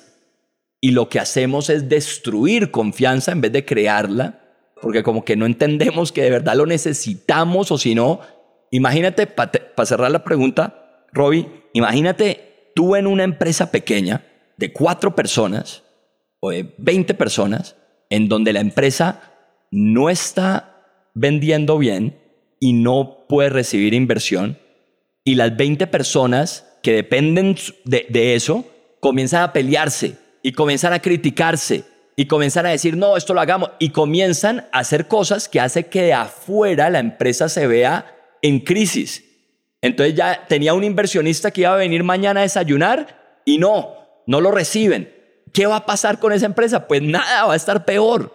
Entonces lo que tenemos que hacer es peinarnos bonito ponernos juiciosos, entender que somos pobres y que necesitamos del resto del mundo, darle seguridad a estos inversionistas, crear muchas cosas interesantes y traer el dinero. Gracias por esta respuesta. Ojalá que la gente aquí que escuchando se sienten muy brutos también como yo, que nunca he pensado en eso. Y mi pregunta es, cuando ustedes reciben este billón de SoftBank o la plata de Sequoia o cuando ustedes hablan con otros emprendedores, tú hablas de este, tú pones este en la mesa y dices, miren, tú tienes que crecer esta empresa en sacar esta cantidad de plata porque este va a ayudarnos a crecer como un país.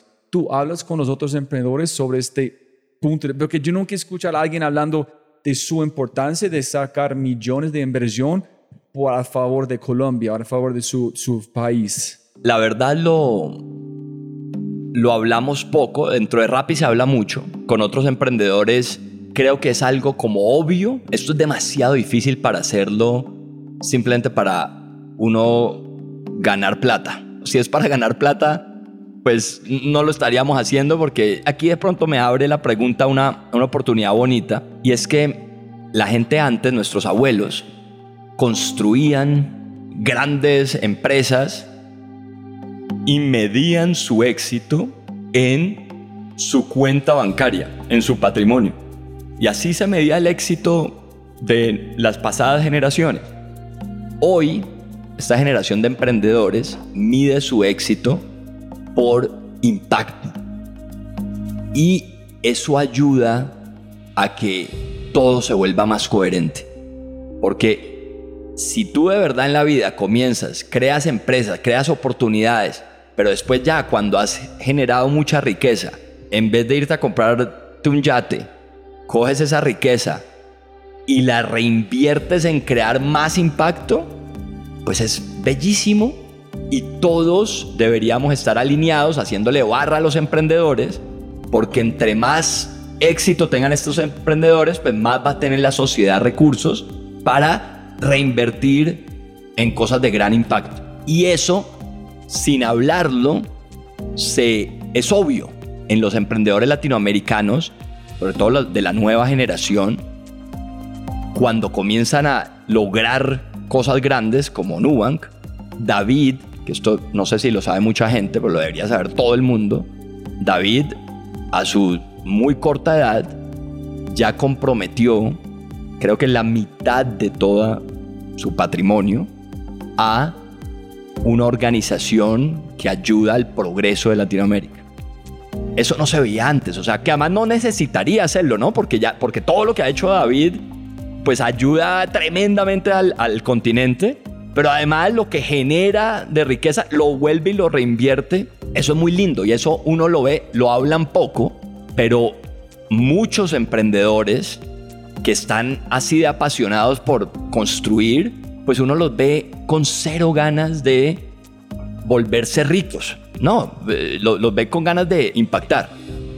Eso es muy interesante pensando de la coherencia con un vehículo natural subconsciente de sus acciones. Entonces estoy empezando a pensar si David toma la decisión pensando mucho o solamente fue subconscientemente la acción normal para él a través de la coherencia que has hecho todo con Nubank. Entonces para él no es algo, no es como alguien tomando una decisión grande. Por él fue, ese es que hago, ese es que he hecho, ese es el próximo paso. No, no, no tengo que pensar en eso. 100%. No es, no es como si hace 15 años David hubiera dicho, este es mi plan, o de pronto sí, pero lo normal es que David y todos los emprendedores similares tienen una vida dura, de muchos retos, de muchos esfuerzos, que los vuelve personas que saben discernir entre lo importante y lo no importante de la vida. Entonces, obviamente, me imagino, ¿no? ahorita mínimo David me dice, no, no, a mí sí me gustan los yates, no creo. Pero le importa un carajo ese tipo de cosas, le importa es crear oportunidades para los demás. Es un poco, también para que seamos claros, todo esto es pirámide de Maslow, ¿no? Yo cumplo mis necesidades básicas, después cumplo mi seguridad, después cumplo algo de yo sentirme bien profesionalmente y después qué más. Y lo importante es que esta generación está pudiendo, digamos que subir en la pirámide de Maslow mucho más rápido porque ya cumplimos, o sea, teniendo, no sé, lo normal para, para tener, para vivir bien y para, y para comer bien, pues ya no se necesita mucho más, ¿no? Es, te da mucha más felicidad pensar en aportarle a la sociedad que comprarte más cosas. Entonces, creo que simplemente están, obviamente son personas que tienen mucha suerte en la vida, no es que sean mejores personas, ¿no? Los emprendedores no son mejores personas los emprendedores tienen mucha suerte, tienen un mindset que los permite ser positivos, construir mucho, ya han construido algo de bienestar, entonces pues les queda mucho más fácil. No se le puede pedir a alguien que no tiene para pagarle la comida al hijo, que esté pensando en pues impactar a muchas otras personas. No, pues primero lo primero. Entonces, es simplemente que si generan oportunidades y generan riqueza, pues les queda más fácil hacer eso también. Mira, Daniel Kahneman dijo, dijo que después yo creo como de ganar 70 mil dólares al año, la plata no cambia en tu felicidad. Entonces es, tú no puedes comprar tu felicidad porque chévere tener un yate, pero felicidad viene de otras cosas. Entonces, cuando llegas a un punto, yo creo que la gente está dando cuenta, los emprendedores, que mi felicidad viene de otro tema. Pero yo, ¿qué pasó? 100%. ¿Y por qué, qué crees? Eso es más como de curiosidad. ¿Por qué crees que las personas, los abuelos, si es algo muy natural de un ser humano, no hicieron igual? ¿Por qué para ellos este plata fue felicidad no reinvertir? Si es algo muy natural en un ser humano. ¿Cuál ha sido este cambio? Menos de menos violencia, entonces no tienes que proteger yo, es que yo creo como mi punto de vista es que el tamaño del éxito en el pasado, posiblemente en Colombia, muy ignorante en este, pero si yo tengo este plata, mis hijos pueden salirse a violencia, pueden pagar si están enfermos, tienen casa cuando me voy, entonces más plata significa más protección, Total. porque tienes que preocupar siempre que alguien puede quitarlo. Entonces no es la plata, no fue felicidad, fue más la protección que significa por su familia en su ADN. De acuerdo, de acuerdo y, y de nuevo, es, muy pirámide de Maslow. No es que los emprendedores de ahora sean personas más lindas que, que los emprendedores de antes, para nada. Son personas que ahora pueden hacer eso porque estamos trabajando en una sociedad que ya ha sido construida encima de los hombros de estos grandes emprendedores del pasado que tuvieron vidas mucho más duras y difíciles y donde sí de pronto había que guardar el dinero porque había mucho más incertidumbre, etc. Ahora, pues gracias también a pues, avances de la ciencia, a estudios como el que dices que después de 60 o 70 mil dólares, y eso pilas, ese estudio de 60 mil dólares o 70 mil dólares es en Estados Unidos, ¿no? Es tres veces el salario mínimo de Estados Unidos. No es 70 mil dólares en Colombia, pues que ya es alguien riquísimo. No, es el equivalente aquí a una persona que gana 3 millones de pesos, 4 millones, es, es tres veces el salario mínimo el estudio. Entonces, no es tanto lo que se necesita. Pero sí, es importantísimo aclarar que los emprendedores de antes eran tan buenos como los de ahora, nada más que en el mundo les hacía tomar ciertas decisiones también un mensaje rápido de quinto y de regreso al programa. La forma en que las personas aprenden está cambiando, pero la forma en que las empresas esperan que su talento aprenda, no. Necesitamos adaptarnos a la persona, brindándole el contenido que quiere, cuando lo quiere y todo más rápido que tomar una taza de café. Eso es quinto, la forma más fácil de cambiar comportamientos a escala. Y al final de este podcast hay un mindset y un reto de quinto esperándote. Así podrás imaginar el poder de quinto para ti o dentro de tu empresa. Únete al Mindset Revolution. Cambia tu mindset y toma acción ingresando a quinto.ai. Pruébalo por una semana. Otra vez más. K-I-N-N-T-O.ai Quinto.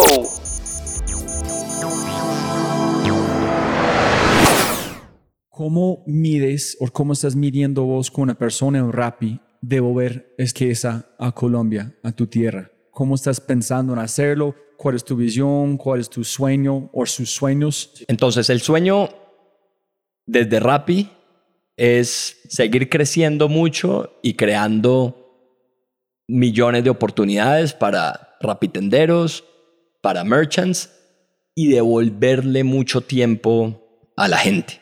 Que cuando, ya, ya vuelvo a la pregunta inicial, pero ahora hablabas de este estudio que dice que después de 60 mil dólares no te hacía más feliz el dinero. Entonces, ¿qué deberías hacer con el dinero para de verdad lograr felicidad en vez de comprarte cosas, una de esas tres cosas es poner a otra gente, ayudarte con cosas que te quitan mucho tiempo en la vida. Y eso es precisamente lo que puedes hacer con Rappi, apoyarte en una red de gente para, para eso. Pero bueno, vamos a la, a la pregunta de fondo. Desde Simón, ¿cómo pienso, cómo pienso ayudar? Yo soy, digamos que muy básico en, mis necesidades.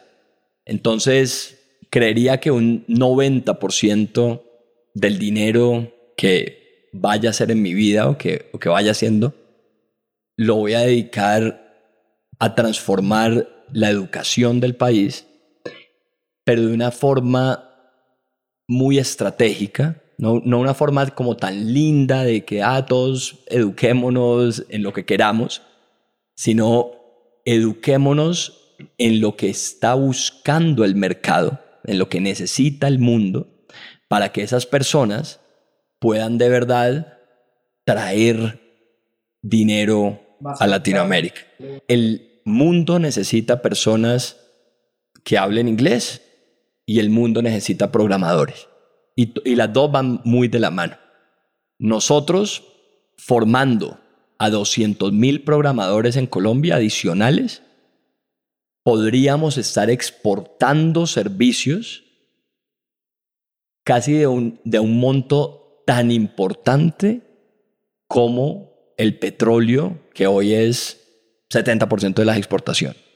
Como colombianos o como parte de esta empresa llamada Colombia, necesitamos estar muy pendientes de qué necesita el mundo para volvernos buenos en eso y poderle vender al mundo estos servicios. Ya, estás ya estamos en ellos. Ya estamos en ello desde, desde Rappi y eventualmente personalmente pues me, me encantaría dedicarme a, a ayudar en eso. ¿Cuál es el más lejos que tú tienes en su visión de Rappi? Menos de conquistando toda América Latina en 20 verticales, en como tú dijiste, cualquier cosa. Carro, aquí. Televisión, aquí. Sofá, aquí. Rappi debería, si hacemos las cosas bien, debería volverse más que una suma de servicios, debería volverse un grupo de emprendedores que con tecnología van quitándole fricción a la economía y a la sociedad.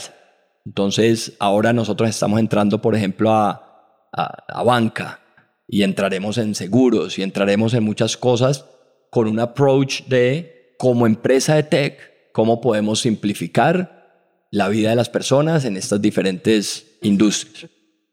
Está muy chévere porque un chico en este podcast que se llama Matías Wolowski de OutZero, que como fue adquirido de, de Octa, o como su forma de ver el mundo es de con ustedes, con Uber, cualquier cosa, es simplificar la vida de otros seres humanos un superpoder. Es quitar la fricción. En este es como él ven todo con la tecnología. Si yo puedo facilitar un paso para otro ser humano, este es un, tenemos un superpoder como humanidad para hacer eso. Entonces, cuando ustedes en Rappi, cuando estás viendo cualquier proyecto, cualquier sueño, siempre tú hablas de cuánta fricción estamos eliminando, o tú ves de cómo estamos más eficientes, o qué podemos hacer, o tú hablas de fricción, eliminando fricción. Hablamos de eliminar fricción porque las buenas ideas de Rappi no han venido de nosotros, han venido de los usuarios.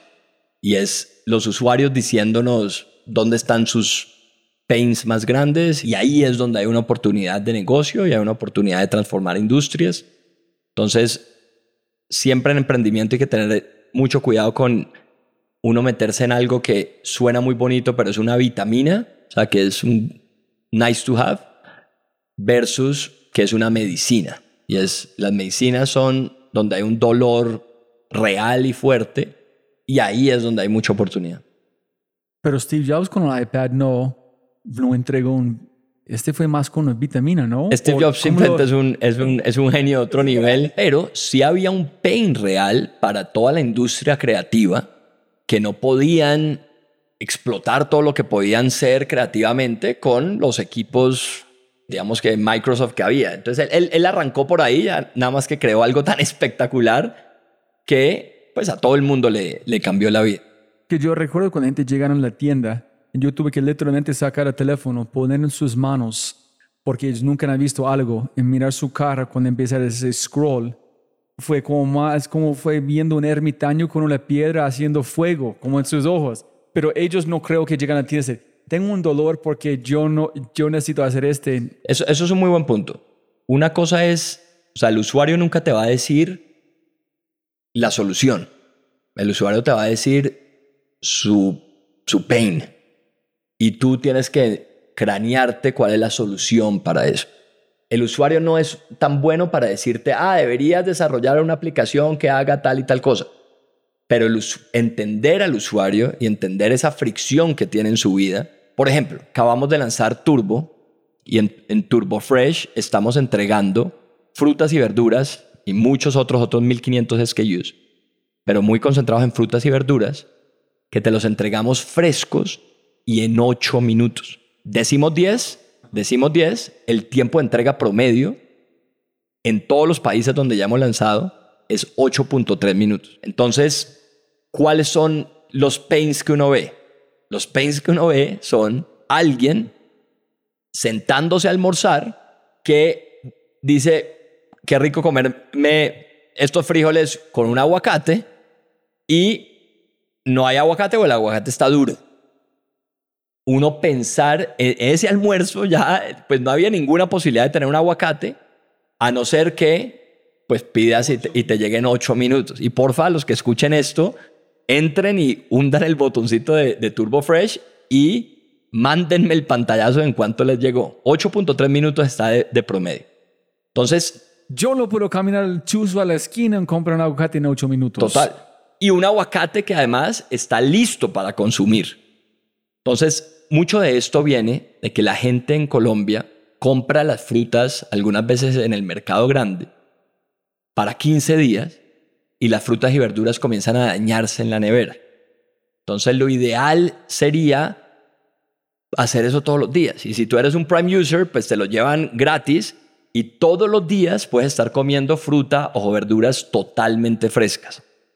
Entonces, obviamente los usuarios no nos dijeron, hey, ustedes deberían montar unos dark stores con una tecnología de picking en minuto y medio de tal forma, pero ver y escuchar a los usuarios cuando abrían la nevera y decían, ah, pucha, se me están ya dañando los tomates, de ahí es que sale la, la creatividad. Pero ¿cuál es el próximo paso? Porque el próximo de ocho minutos es, es anticipar que, hey, yo vi que tú ordenaste este aguacate en ese día, necesitas un aguacate por su almuerzo hoy. Pero no como lo hacen en otros mercados, que es casi que te lo mando, lo anticipé y ya te lo mando, no. O sea, lo ideal, si es que la gente pueda ser espontánea y pedir en cualquier momento, pues en vez de, del aguacate en ese momento, pues querían, no sé, preparar una pasta con los amigos. Flores para la esposa. Flores para la esposa y pusieron a hacer la pasta y no tienen la, salsa y literal mientras te hierve la pasta te llega la salsa, ¿no? Es, es subir el estándar de lo, un poquito lo que, lo que ahora hablábamos de Amazon, un poquito lo que hizo Amazon, ¿no? Amazon subió el estándar de lo que los consumidores esperaban y pues tú comenzó a hacer su one day delivery y todo esto. Rappi en su momento subió el estándar de lo que los consumidores esperaban. Antes de Rappi tú solo podías pedir dominos a domicilio o, los mismos restaurantes de siempre, pocos. Con Rappi puedes pedir cualquier cosa de tu ciudad y te lo traíamos en 30 minutos. Ahora estamos subiendo otra vez la barra y es lo que quieres, pues en, de verdad en minutos. Ese es como casi en el tiempo que estamos hablando aquí, van a llegar a Aguajate. Total, total. Deberíamos hacer una pruebita y todo en vivo. Mira la, este chico, este señor de, de Amazon, dijo que su, creo que fue su suegro algo, está en los Estados Unidos, en una, como un casco, mirando las televisiones, casi de comprarlo, fue a Amazon, dijo, pueden entregar el mismo día, ordenó, en llegó a la casa antes que él llegó desde la tienda. Entonces, y mejor precio, este sí. Sí, este last mile, este tiempo es van a hacer un cambio radicalmente en la vida de las personas. 100%. No sé qué van a hacer las personas con este extra tiempo, posiblemente más social media. Sí, ojalá lo usen bien. Escuchando este no Ojalá lo usen bien. Sí, es, es muy chistoso porque la gente se queja de todo, ¿no? Entonces, no, ya no tengo que salir al súper gracias a Rappi. Entonces están volviendo a la sociedad perezosos y están volviendo a la sociedad sedentarias la pregunta es, ¿por qué con ese tiempo no saliste a trotar? O sea, ¿por qué tener el tiempo libre de no ir al súper lo vuelven algo malo? No, pues cada uno tiene la decisión de cómo vivir su vida y pues con ese tiempo libre pues puedes hacer un mundo de cosas bonitas. ¿Tú eres un super fan de Jeff Bezos? Súper fan de Jeff Bezos. Más que Steve. No, no, Steve, Steve está en otro, en Otro o- nivel, en otro nivel. O sea, Rappi existe gracias a Steve. Porque si no fuera por estos dispositivos, pues Y por esta conversación con Bill Gates. Ah, bueno, no, sí, también. Pero en verdad, Uber, Rappi, Instagram existen gracias al App Store y gracias a, los, a ese salto que le dio Steve Jobs a los smartphones en términos de, pues, de verdad no volverse un telefonito, sino un computador entero en las manos de las personas con GPS para poder traquear a los, las rutas, etc. Todo eso viene de ahí. ¿Tú has visto The Lost Interview a Steve Jobs? Sí, claro, espectacular. Para mí es complicado. Cada vez que yo, es- yo escucho este como casi cada dos meses, en entender que su visión del futuro hace tanto, es, es como él está en el futuro hablando en el pasado. Para gente escuchando, tienes que ver este Lost Interview de Steve Jobs. Está en YouTube y es fucking nuts, como la forma que él viene el futuro. Oye, para la gente escuchando también, cada persona que, con quien he hablado siempre hablan cosas lindas de vos.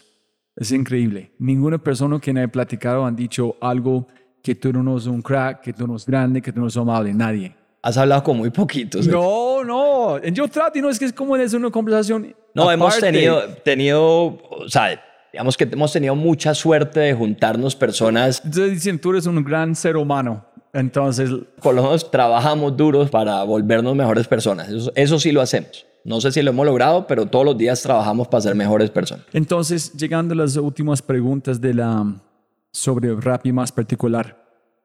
Tú dijiste en esta entrevista con Harry en Conectar Puntos con Amazon, en este posiblemente tú puedes contestar la pregunta con los billones de dólares, cómo pensaste o cómo fue la forma de gastar o cuál fue su intención. Tú dijiste a él, en la gente escuchando, Simón estaba contestando una pregunta sobre velocidad o growth.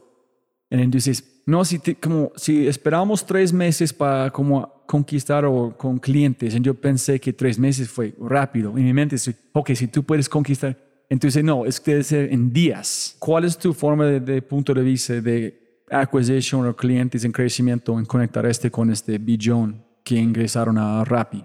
Entonces, hay dos momentos muy importantes. Momento uno, lograr product market fit y ese, digamos que no se, uno no puede saltarse ese momento. Uno tiene que sufrir, iterar, iterar y si se demora hasta de verdad tener algo donde uno vea que hay product market fit. Hay gente que de verdad necesita lo que desarrollaste. Una vez tengas claro eso, necesitas ir a toda y expandir lo que tienes porque esto es un mundo de velocidad. Entonces, nosotros, nosotros con el dinero que recogimos, hicimos muchas cosas bien y- muchas cosas mal. En Rappi depende mucho de la densificación de cada microzona. Entonces, ¿tú crees que Rappi es un gran producto? Porque tú ves en la mitad de Sao Paulo, en Itaim, los cortes de los usuarios, los usuarios felices, recomprando, etc. Y entonces tú comienzas a tener data y, y comienzas a convencerte que, bueno, ya tu producto es espectacular. Pero el tema de, el tema de una empresa como Rappi, que es hiperlocal, es que al usuario de Belo Horizonte le importa muy poquito que Rappi sea un gran producto en Sao Paulo, porque el usuario de Belo Horizonte necesita es que cuando abra el app estén todos los restaurantes favoritos y todos los supermercados y todas las farmacias de, ni siquiera de Belo Horizonte, de su barrio en Belo Horizonte. Entonces hay que tener mucho cuidado con creer que uno ya tiene product market fit y que ese product market fit existe para todos tus usuarios. Nosotros usamos mucho de- del dinero para impulsar usuarios en las zonas que ya teníamos densificadas y eso es perfecto, porque si tienes un gran producto ya, pues necesitas acelerar y todo eso te genera networks effects, invertir en user acquisition. Pero en, ¿en qué forma? ¿Solamente en mercadeo para gente que no están usando o para ayudar a la gente que ya están usando a usarlo más? Las dos, las dos, las ¿Y dos. cómo entonces, cómo haces para la gente que ya usan usar más? Tratar como conquistar más verticales en la microdensidad para la gente que tiene más razones de usarlo. 100%. Pero te hablo primero del error. ¿El error cuál fue? El error es que creíamos que el producto ya estaba muy bien porque teníamos data de que el producto estaba muy bien, pero en muchas otras zonas el gran problema de los startups y de cualquier negocio es ver promedios. Nosotros en promedio estábamos muy bien. Cuando veías la data como el average, estaba muy bien.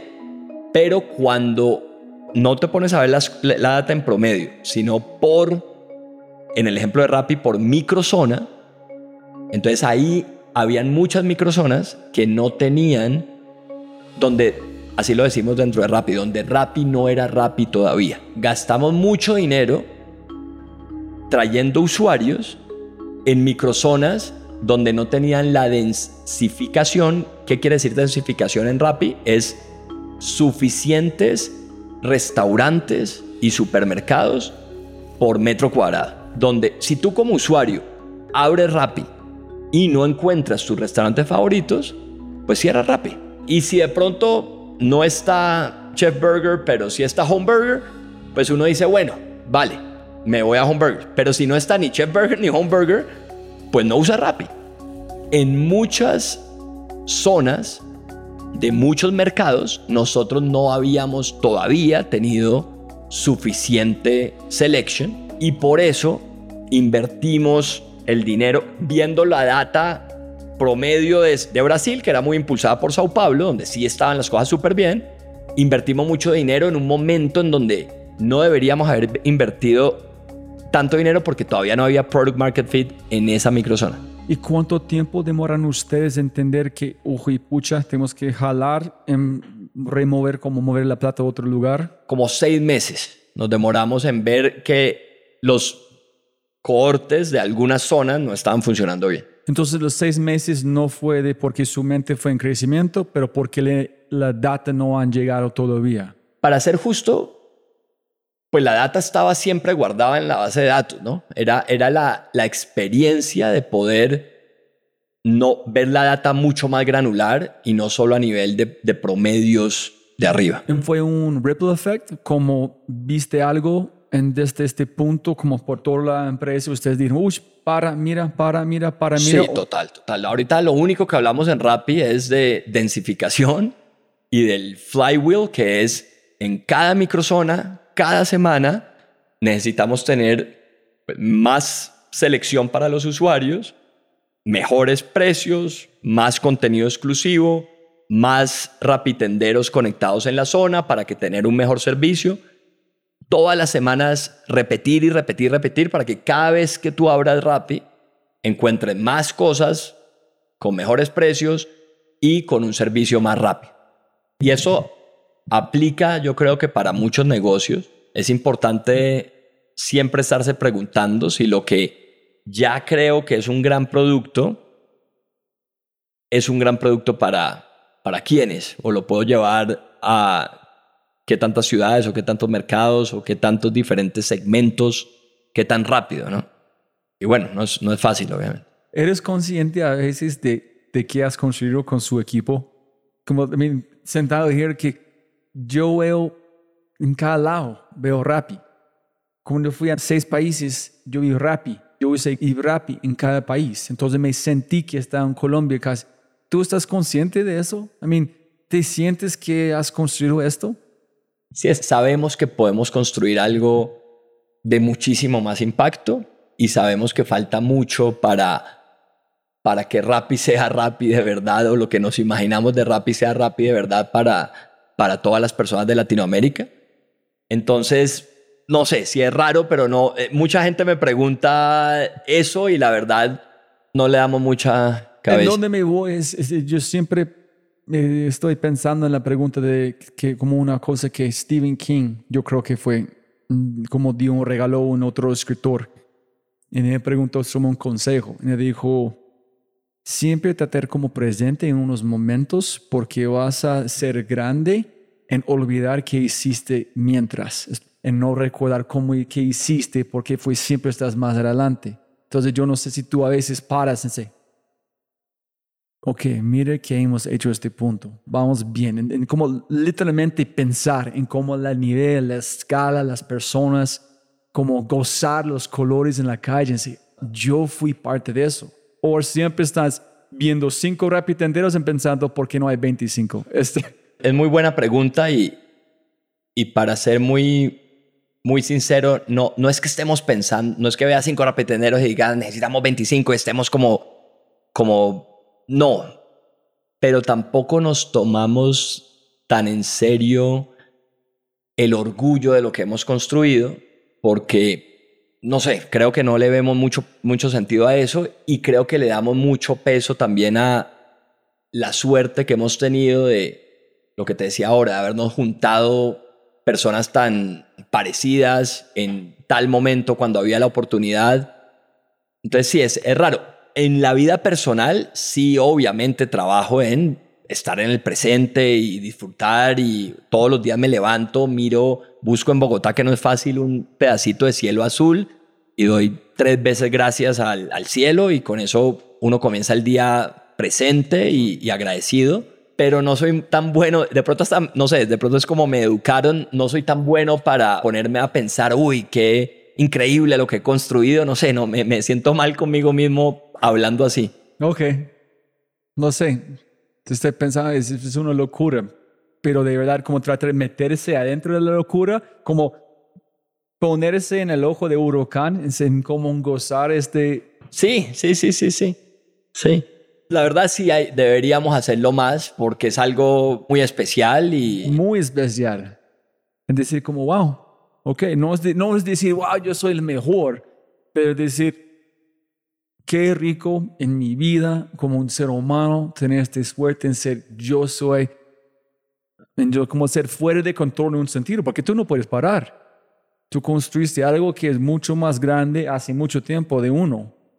Tú no puedes bajar este barco entonces estás como gozar, no sé si un capitán siempre está presente en el mar gozando que, mira, estoy yendo este hasta una destinación que yo no conozco con un, no sé. Sí, sí, sí, no, no, te entiendo, te entiendo. Nosotros somos más de los capitanes que estamos pendientes de que no haya un iceberg al frente porque tenemos la responsabilidad de todos los pasajeros, ¿no? Y, y, y se va volviendo fuerte la responsabilidad. No lo puedo imaginar. o sea, los inversionistas de, de Rappi no son millonarios. Los inversionistas de Rappi son ahora ya fondos de pensión en donde, no sé, los bomberos de Chicago están poniendo su pensión entera en, este tipo de, de compañías. Entonces, o sea, esto, como dices, es mucho más grande que uno y, y es bonito, o sea, es, es, parte de crecer también. Uno cuando es joven pues la vida de uno es uno mismo y no hay, es, es como más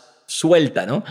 Cuando uno comienza a tener posiciones de liderazgo, ya entiende un poquito lo que decía Spider-Man, ¿no?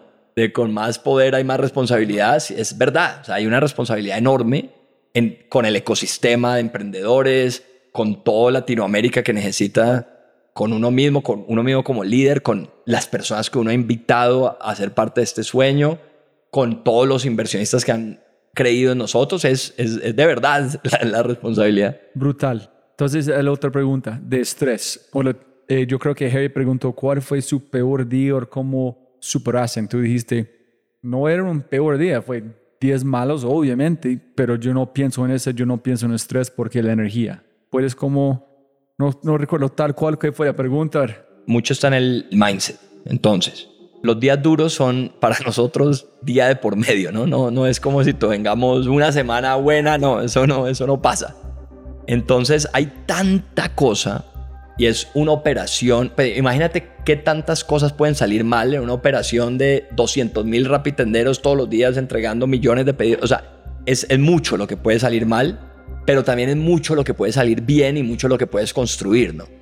Entonces, es trabajar en la, en la fortaleza mental de principios básicos del mindset de emprendedor, ¿no? Los, los problemas no son problemas, son oportunidades y, challenges y, eso es lo que uno quiere en la vida, ¿no? Si, si, si ya todo está hecho, pues ¿qué voy a construir? Entonces es levantarse por la mañana con ganas de aportar y cuando comienzas a meterte en eso, comienzas a, a desarrollar una energía importante que no te hace, o sea, el, el estrés te lleva como a la falta de acción, a la preocupación, a, a dudar de ti mismo, a, pero cuando eres capaz de salir rápido de eso y enfocarte en la acción, no hay mucho estrés en la acción. Estás tan metido en el cuento que lo que estás es creando. Y bueno, un poquito lo de la energía que hablábamos con Harry es, en Rappi trabajamos duro. Y hay de pronto ese debate de, hombre, ese trabajo tan duro, ¿no será que, pues, no será que te puede, te puede golpear o te puede estresar demasiado, te puede... Pero un poquito lo que dice, lo que dice Jeff Bezos es, no eres feliz por trabajar más duro o menos duro. Hay muchas personas que trabajan hasta las 6 de la tarde, pero en un trabajo que no los apasiona, con un jefe que no los inspira, sin propósito, en donde no ven oportunidades de crecimiento, y a las 6 de la tarde salen del trabajo, tienen toda la noche para estar con la familia, pero están sin energía, están drenados, están aburridos y hubiera sido mejor que no estuvieran ese tiempo con la familia porque esas interacciones no van a ser increíbles. Versus personas que pueden tener solo, no sé, una hora al día para compartir con su familia porque han estado trabajando en su pasión, solucionando problemas increíbles, con retos durísimos también, pero sienten al final del día como ese sudor de haber construido algo y llegan a la casa y están con tanta energía que pues hacen que su familia esté feliz y le dan mucho amor a su familia. Ese es el tipo de personas que quisiéramos ser nosotros. Es complicado masticar, es porque les requiere como cantidad de sesgos, es decir, una persona llega a la casa con cuatro horas con la familia que literalmente son cuatro horas con la familia. Pero hay más que llegan con uno con la familia. Pero la energía que entregan es como los años de un perro. Es como siete horas de... Pero la gente no quiere decir que yo no solamente... Yo tengo cuatro horas, tú tienes uno. Pero como usé mi hora es seis de sus horas normales. Pero la gente no quiere decir eso. Y en el sudor es distinto. Como huele cuando tú estás sudando por algo que no le gustan. Cuando te... Pero otra vez es como la Nadie va a decir, ay, tú estás tratando mucho.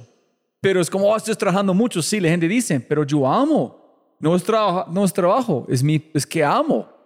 Pero a la gente le gusta juzgarte por hacer eso. Pero obviamente no puedes trotar 24 horas. Necesitas un descanso, comer bien. Pero me la gente siempre dice, ay, es muy duro, trabajamos mucho. Sí, pero no estamos trabajando. Estamos construyendo algo increíble. Es como, es como juzgar a los niños por construir un Lego. Ah, tú estás jugando Lego mucho. Exactamente. Pero no, no, estamos armando algo increíble. Miren la foto. Pero... Y hay que cuidarse, obviamente. Hay que tener esta mentalidad de atletas en donde si vas a hacer cosas increíbles en la vida, eso viene atado a un esfuerzo. O sea, no te ganas la Champions League entrenando una vez al mes. Te ganas la Champions League con unos periodos de concentración, con entrenamiento, con buena alimentación, durmiendo bien, me imagino que meditando, pero estás súper concentrado en todas esas cosas, las haces en parte para poder ganarte la Champions League. Si quieres construir cosas grandes en la vida, se requiere volverse, tanto la mente como el cuerpo, volverse en un atleta. Y eso es lo duro, lo duro es poder tener esa disciplina para, vale, tengo que trabajar, si queremos sacar este proyecto adelante, voy a tener que trabajar 12 horas al día. Vale, ¿cómo me preparo? Voy a tener que comer mejor, voy a tener que dormir mejor, voy a tener que comenzar a meditar. Y esas son las personas que de verdad logran cosas extraordinarias. Con las atletas, llegar a 50 kilómetros es cuerpo. Después de eso es 100% tu mente. Que si quieres trabajar rápido, ¿qué queremos hacer? tú tienes que romper esta limitación que tú tienes, porque ¿qué vamos a hacer?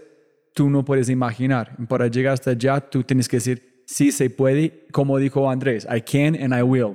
Sí, primero que todo, personas que van a trabajar en este tipo de compañías son personas que quieren de verdad crecer mucho más rápido y entienden, o sea, pasar el mark de los 50 kilómetros, en últimas es alguien que quiere crecer, porque si no alguien, hay, hay personas que trotan una milla y están contentos, y hay otras personas que después de trotar una milla quieren trotar dos, y después cuatro, y después 20.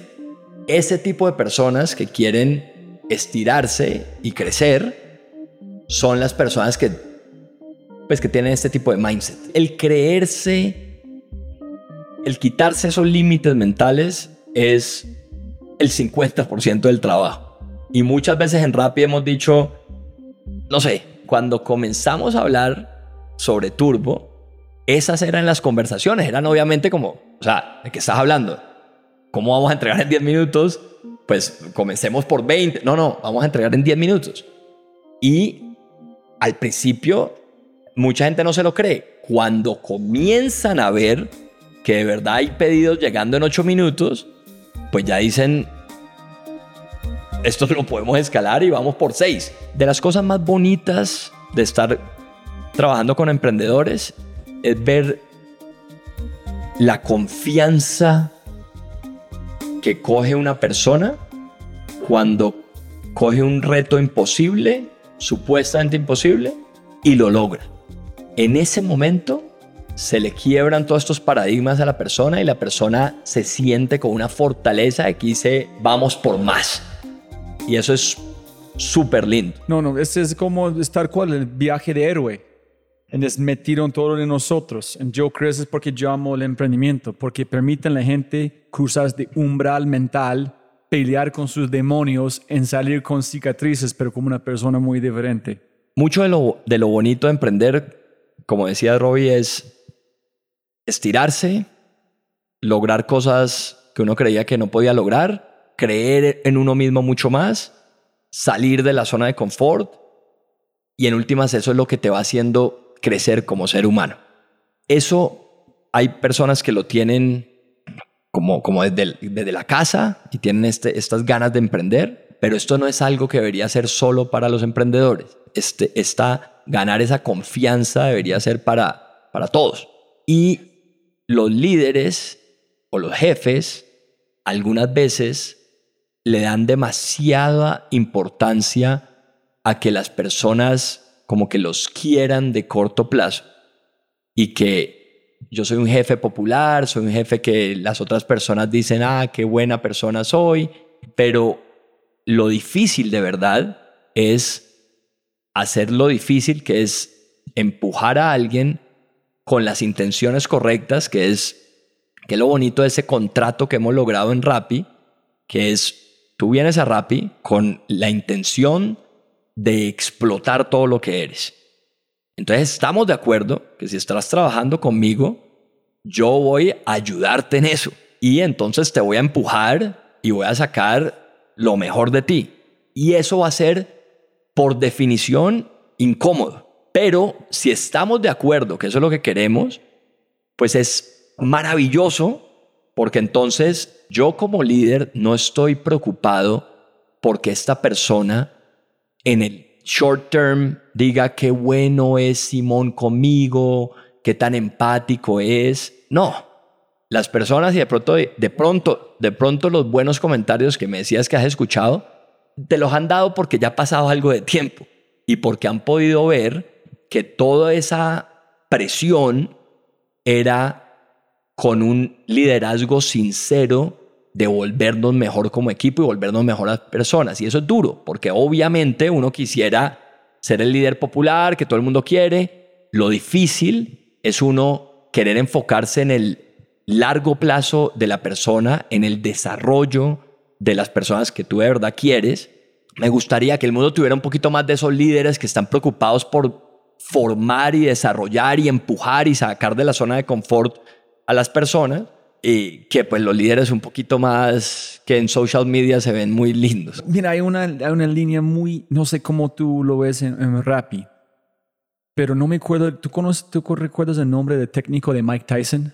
Que fue muy conocido, no recuerdo su nombre, pero en una entrevista Mike Tyson están hablando de, de su técnico, que fue con Joe Rogan en diciendo, yo en mi mente, ¿por qué trabajando con él? pensé que yo voy a matar al mundo, que yo soy un gladiator, que I'm gonna fucking kill everyone. Programando a él como una máquina de verdad. Este man fue a este nivel y dijo, porque la programación mental que este técnico hizo a él. Entonces, puedes ayudar a alguien, pero tú puedes llevar a ellos a un nivel que es un poquito destructivo. Entonces, ¿cómo sabes como el líder de con estas válvulas de que ver este man o este man es conquistando? Pero, uy, oye, tranqui, tranqui. Es difícil, es difícil, pero lo que más ayuda es tener acuerdos claros y expectativas claras. Hay jefes que nunca se han sentado con la persona que lideran a hacer acuerdos de qué puedes esperar de mí, qué quisieras, en qué quisieras que te ayude a crecer, cómo ves la vida. Porque si no hay ese acuerdo, si yo trabajo con una persona que además es súper respetable, trabajar 6, 8 horas al día, no estirarse, no incomodarse y no crecer mucho porque está bien, simplemente quiere el trabajo pues para hacer un buen trabajo y ganar un dinero. Si yo trabajo con una persona de esas, la voy a matar. O sea, va a ser, voy a ser el peor jefe de la historia. Pero si trabajo con una persona en donde ya hemos tenido la conversación y esa persona me dice estoy aquí para crecer, para estirarme, para aprender a, ojalá algún día emprender, pues es muy fácil porque estamos alineados en lo más profundo. Y cuando hay esa alineación en lo más profundo, en Rappi, si te metes en una llamada y estamos discutiendo algo, probablemente alguien va a decir, uy, esa persona yo creo que le van a despedir. Esa persona, obviamente con mucho respeto, pero la están presionando duro. Esa persona yo creo que la van a despedir. Y la verdad es que a los que más presionamos son los mejores y los que mejor les está yendo.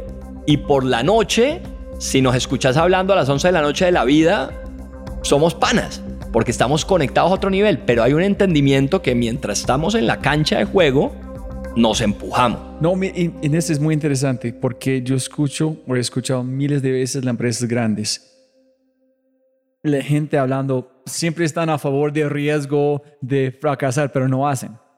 Y yo pregunto a cada persona en las empresas, ¿cuántas personas conoces o conocieron que fue despedido de intentar algo nuevo o arriesgar? Nadie conoce nadie. Es una mentira que ellos piensen que yo voy a tener un argumento con mi jefe. Si yo no, no estoy de acuerdo, aquí son los números que van a despedir pero yo no conozco ninguna persona que intentó hacer algo nuevo en la empresa, pelear porque creen en fue despedido. Es como una limitación mental. Una limitación mental, total, total. Este es como uno de los childhood boogeyman, que tú con la gente en Rappi, ¿ustedes han despedido a alguien para tratar algo nuevo? No, jamás, pero sí creo que hay una, que hay algo de fundamento de ese miedo en empresas tradicionales, porque en empresas tradicionales hay política.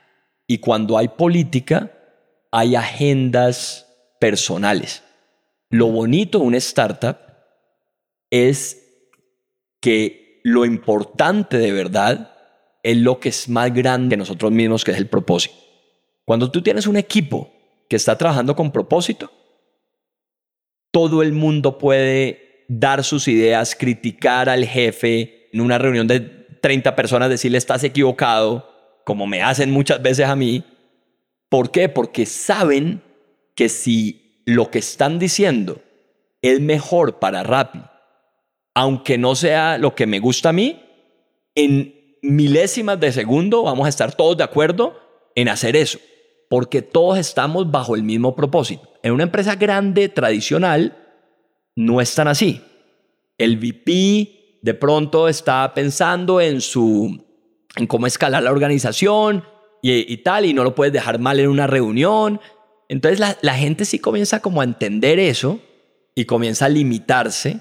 O sea, simplemente la gente algunas veces no hace algo ni siquiera porque los van a despedir, sino porque dicen, ¿para qué? Voy a proponer algo, esto no va en la agenda de esta persona y nunca va a pasar, ¿no? Entonces, por eso es lo importante de trabajar con con un propósito compartido Y cuando, y cuando hay ese propósito real compartido, pues todos estaban empujando para el mismo lado, muy diferente a cuando hay estas agendas políticas.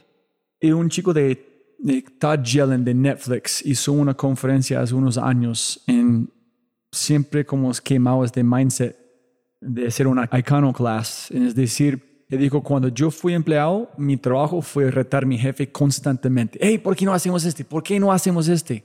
Molestar a mi jefe constante.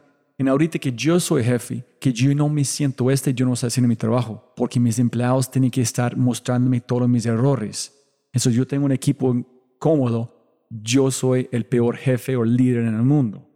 Entonces, ¿dónde me voy con la pregunta es, ¿quién es la persona que tú buscas que dicen, Simón, ese es estúpido, ¿por qué hace este? no es correcto. Yo entiendo con sus co-founders, pero con tu visión como Simón, o hablando de Simón, afuera de Rappi, ¿quién es la persona con quien tú puedes hablar que van a retar tu mindset, que es a otro nivel? ¿Tú tienes una persona, personas que... Sí, muchas. ¿Muchas? Muchas. Digamos que, y esto también es, esto también es un poquito de suerte, pero uno va creciendo y uno va teniendo más confianza en sí mismo hasta el punto en donde ya quieres es buscar activamente, eh, buscar en qué te estás equivocando. Entonces, antes, yo me acuerdo, hace 10 años, pues yo no buscaba en qué me estaba equivocando. Yo trataba de, pues de tener razón y trataba de que la gente me siguiera porque tenía la razón muchas veces, pero a medida que uno va creciendo, de nuevo, pirámide de Maslow, ¿no? Si estuviera comenzando mi startup y no hubiera hecho nunca una startup, de pronto no estaría buscando siempre estar equivocado porque pues necesito que alguien me crea un poquito, ¿no? Pero ya cuando has trabajado con tu equipo por mucho tiempo, te conocen bien, sabes que estás trabajando muy duro por construir lo que todos queremos construir, ya ahí puedes tener un poquito más de seguridad y puedes comenzar a buscar activamente en qué estás equivocado, que es una forma muy bonita de trabajar. Entonces, ¿a quién busco? Bueno, una de las personas que más busco es Saurabh Gupta, de DST, que es probablemente la persona más inteligente que conozco, que además es tremendamente bueno para, para hacer preguntas duras, con mucho respeto, pero, pero preguntas muy duras. ¿Cómo conociste a él? A Sarob lo conocí saliendo de Y Combinator en un desayuno y desde ahí nosotros por muchos años pasamos, todos los sábados hablábamos, todos los sábados teníamos nuestra, nuestra charla y bueno, es, es, una persona que conoce esta industria perfecto, eh, ha invertido en tech pues, en cinco continentes, entonces... ¿En él es de dónde? Él es de la India. Ah, posiblemente su cultura permite también, porque ellos tienen, no, no tienen un filtro a veces, ellos preguntan. Lo ideal, uno no busca a las personas, lo ideal es tener un grupo de personas que te quieren, que te estiman de verdad, entonces te van a dar las críticas con buenas intenciones, en donde puedes como hay esa estima mutua, puedes tú de bajar la guardia, porque cuando hay alguien que no te estima tanto y te critica, no es tan fácil bajar la guardia, ¿no? Uno siempre está pensando, no, este está equivocado, este no está inteligente, este-". pero si tú tienes a alguien que en donde hay una estima mutua y esa persona objetivamente sabe más que tú de un mundo de temas, pues es una maravilla la conversación. Entonces, ese es el tipo de personas que uno debería buscar. Pues.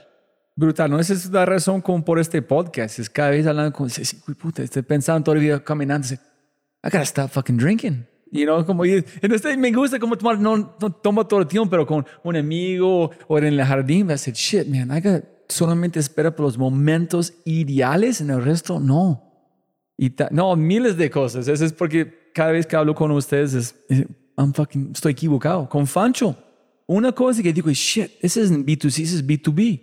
Y ya crecimos en cómo, pero nadie está diciéndome directamente tú eres equivocado, solamente yo escuché un punto de vista que es diferente. So es como para mí posiblemente una forma de hacerlo es tener la conversación de otros temas en allá a través de su punto de vista no hay una conexión emocional que te permite escucharlo menos de defenderlo porque no, estás buscando de crítica, estás buscando algo más. Sí, ese es un muy buen punto. Hay que tratar de sacarse a uno mismo. Ejemplo, cuando yo busco en qué nos estamos equivocando en Rappi, es muy diferente el frame de la conversación de que alguien me diga, tú estás siendo un pésimo CEO por X, Y o Z, o Rappi está tomando estas malas decisiones, o que en últimas es lo mismo, ¿no? Porque pues, las decisiones las tengo que tomar yo, pero es nosotros dos con perspectiva criticando a ese tercer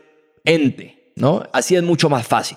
Obviamente ya si la persona tiene mucho cariño contigo, sí te puede decir, está siendo un mal CEO en ese momento y perfecto, y tú lo recibes bien, pero usualmente es más difícil cuando viene atado con la parte personal, obviamente. ¿Cuándo fue la última vez que tú cambiaste tu mente radicalmente? La última vez que, que cambié mi mente radicalmente fue, y he tenido como varios episodios de esto, un día hace unos años estaba en un avión volviendo de Shanghai, creo que volando de Shanghai a, Estados Unidos, un vuelo de noche, pero no, no, estaba pudiendo dormir, y comencé a pensar, a pensar en mi vida, a pensar muchas cosas, y de un momento a otro me puse a llorar, pero como decimos en Colombia, no a llorar, sino a berriar, o sea, a llorar inconsolablemente pensando en lo tonto que había sido yo en muchos momentos de mi vida, en donde había dosificado el amor que le daba a las personas como a mi abuelita. Entonces, hay algo raro que hacemos los seres humanos y es dosificar el amor que entregamos. ¿Qué quiere decir dosificar? Quiere decir que no lo damos, no lo damos exageradamente. Te doy un ejemplo. Entonces, eso es por inseguridad, eso es porque a uno le hace falta coraje para amar de verdad, porque cuando uno ama de verdad, pues te expones, te pones vulnerable y pues como que tienes como que la piel más, más afuera para que cualquiera te haga daño, ¿no? Pero es tan loco eso que o sea, en el ejemplo de mi abuelita, yo por alguna razón no llamo todos los días a decirle a mi abuelita que la amo. Por alguna razón. Eso a mí me, me hizo entender algo, me hizo verlo como lo limitado que soy algunas veces algunas veces es un tema de energía, otras veces es simplemente ese tema de que, de que de pronto, no sé, si uno da mucho amor, la otra persona ya se va a aburrir, no, no, sé. Pero eso pasa con todo el mundo. Eso pasa con los amigos, pasa con la gente con la que trabajas, pasa con la familia, pasa con la mamá y el papá, pasa con la esposa. Y es súper triste que pase eso. Es súper triste. O sea, no sé, no sé cuál es la persona que más amas en el mundo, pero a esa persona por alguna razón, Robbie, le estás dosificando el amor. No es el estás. No, muchos. Muchos. muchos creo que todos. exacto, es rarísimo. Y entonces desde ahí he comenzado a, en estos meses, como que volví a tener una de esas, de esos episodios y comencé a hacer esas llamadas de hablar con un amigo para de verdad ver cómo está, ¿sí me entiendes? Y hablar con alguien para ayudarlo y darle amor a alguien. Y... ¿Cuál fue la chispa en el avión? No, la chispa en el avión fue el insight, la verdad, viene de mi propia cobardía. Porque yo, vi, yo tengo una vida muy buena y una vida muy, muy linda en donde puedo vivir un día muy bien. Y eso hace que no tenga que estirarme en ese sentido a, pues de verdad, como que manifestarle el amor o vivir en el amor. Es que no solo manifestar el amor, es, es amar, de verdad. Tú puedes llamar a alguien y hablar con él amándolo sin decirle, te estoy llamando a decirte que te quiero, ¿no? Pero sí, es, y eso mismo pasa con las relaciones.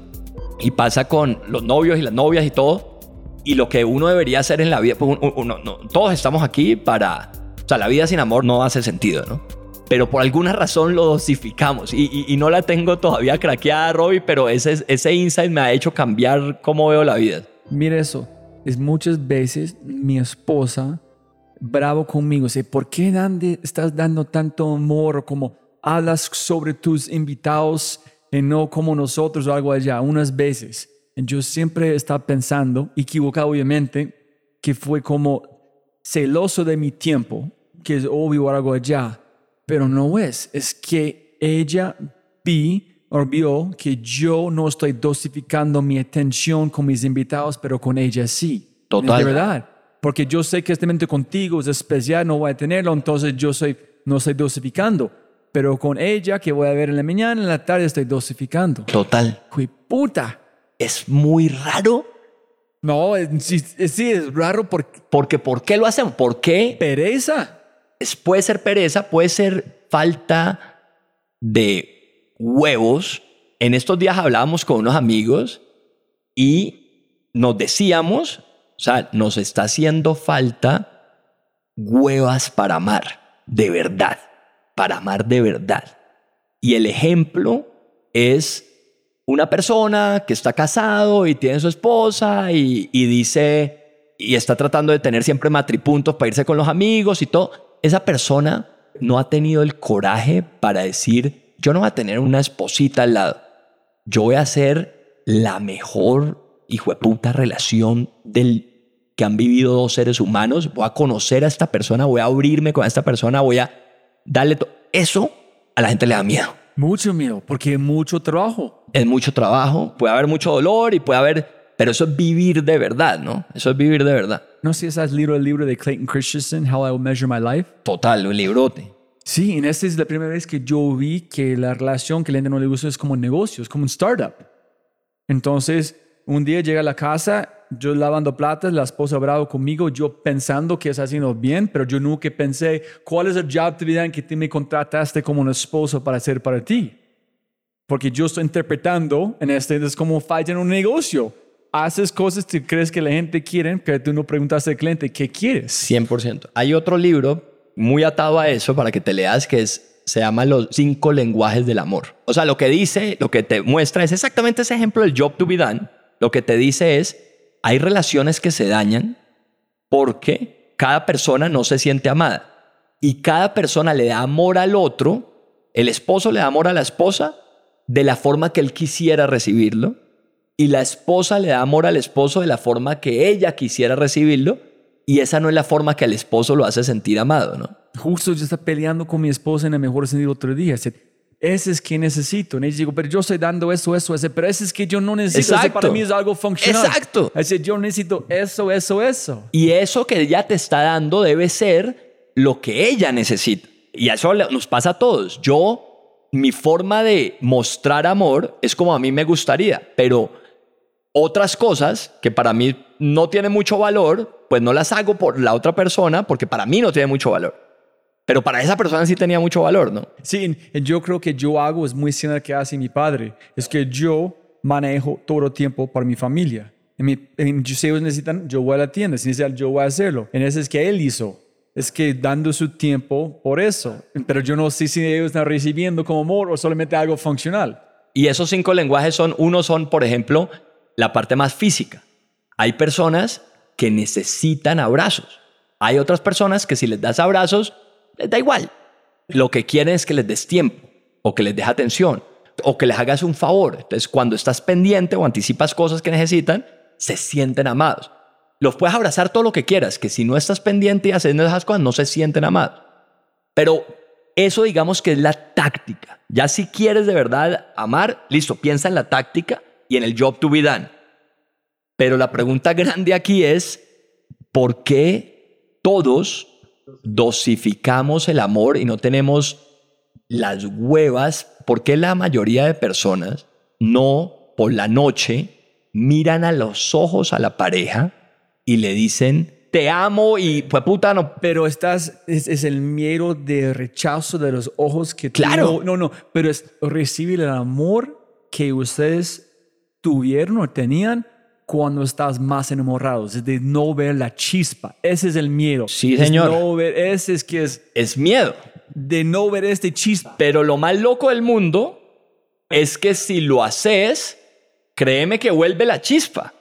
¿No? Es que Sí, eso, es lo, no, obvio, eso, eso es lo más, eso es lo más triste, que entonces preferimos no exponernos y se nos pasa la vida de poder estar viviendo en mucho más cariño. Yo tengo un amigo que me escribe, no todos los días, pero literal cuatro veces por semana, me escribe por WhatsApp, me pone, te quiero cabrón, sin yo haberlo saludado y sin yo responderle el mensaje.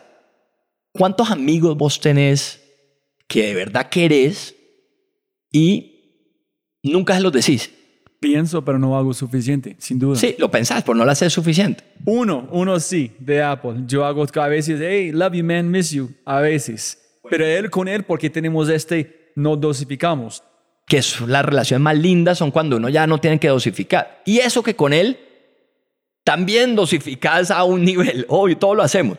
¿Este fue en qué año? Este, este vuelo. ¿Hace cuánto? Esto fue hace, hace un par de años. Hace un par de años. De este punto adelante, ¿está mucho mejor?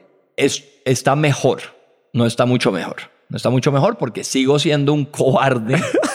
pero está mucho, por lo menos lo tengo presente y por lo menos ya intento. Y la verdad, tenemos un grupo de amigos que nos abrazamos y, y nos expresamos el amor de una forma, pues no, digamos que, que mucho más abierta a lo que hace, yo creo que por la sociedad latinoamericana. Y hay algo bonito que es como uno estar en el plan de cuidar al otro, estar en el plan de dar. Es que lo bonito del amor, no, y de pronto aquí no quiero que se vea como la expresión de llamar a todo el mundo a decirle todo el día te quiero.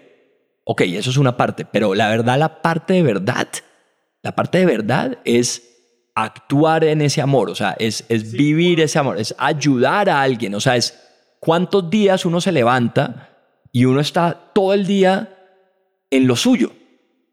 En All the vez de time, all the fucking time. Vos un poquito menos, porque estás con, por medio de estos podcasts estás tratando de darle a un mundo de gente un mundo Pero de ese es conocimiento. mi mundo. Ese es tu mundo, es verdad. Es verdad, es verdad. Es, es- es sencillo hacer. Es sí, sencillo hacerlo. Es bonito. Es gracias a Dios tenemos formas sencillas de agregarle valor al mundo. Eso nos hace felices. Pero a nivel personal, ¿cuántas veces estás parando el día, llamando a alguien y, y- y estando para él? Y No, ya estoy, ya de este momen- momento que tú dijiste, este, pensando en el abrazo que voy a dar a mi esposa, en el beso en la- a mis hijas cuando llegue a la casa. Ya estoy pensando en allá, así, fuck, dosificando mis abrazos. ¿por qué? Sí. Puta. Sí, Qué estupidez. total, total, total. Ese es un buen, buen momento sentirse equivocado increíblemente. Sí. Este libro, Prosperity Paradox, paradoja de prosperidad, que ¿por qué tú mencionaste ese con Harry? Ese libro es el libro que debería leerse todos los políticos y public servants que de verdad están entrando a la política para ayudar y no para hacerse ricos. Y deberían leerlo todos los empresarios porque les va a dar mucha energía saber, algunas veces los emprendedores creemos que las cosas no van a mejorar porque necesita la- el gobierno o la política o la regulación mejorar. Y el libro muestra cómo los grandes progresos de los últimos años de, Estados Unidos, Estados Unidos era un país pobre arrancando 1900. O sea, era, era bastante pobre. Inventos o, emprendedores como Ford, por ejemplo, hicieron, comienzan a desarrollar las carreteras, por ejemplo, que fueron un motor de crecimiento y inversión en infraestructura enorme. Eso fue gracias al carro. Entonces, ¿cómo? Y muestra desde esa época hasta el ejemplo de Samsung que te contaba ahora y muchos ejemplos, compañías de telefonía en África, en donde ellos, gracias a ellos, la gente ya se pasa dinero, es, es por el celular y hacen bancas del celular y ya la persona no tiene que caminar cuatro horas para un teléfono público para llamar a, a la familia. O sea, ¿cómo eso tan bonito? Solo por esa innovación se comienzan a crear un mundo de cosas alrededor que mueven la economía y que sacan a las personas de la pobreza. Es, es un libro muy, muy bueno para quitar un mundo de mitos Otro libro que va como muy pegado a ese es, es Factfulness, que es uno de los libros preferidos de Bill Gates, en donde muestran con hard data cómo el mundo hoy está mejor que en cualquier otro momento de la humanidad. Porque hay gente por redes sociales, de pronto como yo no las veo es más fácil, hay gente que dice, no, el mundo está en su peor momento, ¿no? La humanidad es un desastre, no deberíamos tener ni hijos, somos una plaga, pero viendo por cualquier indicador importante, de indicador de pobreza, de mortalidad infantil, de lo que sea, vamos bien. Y lo que dice este libro de, de The Prosperity Paradox es lo que necesitamos es seguir emprendiendo y seguir creando estos innovaciones que son como market innovations, que son innovaciones que crean nuevos mercados y que ponen a un mundo de personas a trabajar o a, ganar recursos alrededor de eso. Y que gracias a eso, pues la verdad, se, e, esa es como la fórmula de sacar a millones de personas de, de la pobreza. Ojalá en Latinoamérica nos pusiéramos de acuerdo. Latinoamérica pasa algo muy, muy loco y es que hay gente en la derecha, muy en la derecha, y hay gente en la izquierda, muy en la izquierda. Y si tú hablas con ambos, con ambos, con las buenas personas de ambos lados, porque hay malas personas en ambos, pero cuando hablas con las buenas personas de ambos lados, quieren hacer lo mismo. Y es sacar de la pobreza a esos niños de 8 años descalzos que tienen cero oportunidades. Quieren sacarlas de la pobreza, pero, pero no están de acuerdo en lo más básico, que la herramienta básica para salir de la pobreza es el libre mercado y el emprendimiento. Es lo más importante y es comprobado matemáticamente la única forma real de sacar a millones de personas de la pobreza es creciendo la economía a tasas del 7-8% por una década, como lo hizo Singapur, Corea del Sur, China, etc. Tú sabes que el expresidente global de Endeavor se llama Fernando Fabre él mencionó vos y otros en, el podcast con él diciendo la cosa que a la gente no le gusta entender o pensar es, ah, tenemos que ayudar a estos 200 pymes. No, necesitan otro Rappi, porque el como spillover de esas empresas de como el on top de Frubana que generan más empleo es mucho más poderoso. Les digo, un Walmart en México es mejor de 200 pymes. ¿Por qué? ellos tienen seguro, tienen familia, tienen estabilidad, tienen insurance, tienen tiempo con su familia, aprenden inglés. En esos 200 pymes, haciendo full sin tiempo, casi quebrando todo el tiempo, no tiene eso. Pero la gente le gusta, ah, vas a quitar eso. No, vamos a quitar, pero al mismo tiempo mejorar todos con esas empresas, con este spillover. Pero es otra cosa como las cosas complicado cuando tienes su emoción suena terrible, pero cuando quitan la emoción en vez de solo números, ah, ok. Hay mucha emoción en el debate político, pero hay ciertas cosas que simplemente son verdad. Y una de ellas es si creemos en el libre mercado y creemos en traer inversión para desarrollar compañías, de verdad la economía crece y hay más oportunidades para todos. Nosotros deberíamos estar eligiendo el presidente que más nos crezca la economía para todos estar mejor. Y hay personas que tienen un camino cierto para eso y hay personas pues que no han crecido nunca nada en su vida y pues van en contra de, lo que ya funcionó en el mundo, ¿no? La clave es convencer a toda la población que lo que queremos hacer es para ellos, para esos niños de 8 años que son los que de verdad, los que de verdad van a sufrir si no crecemos.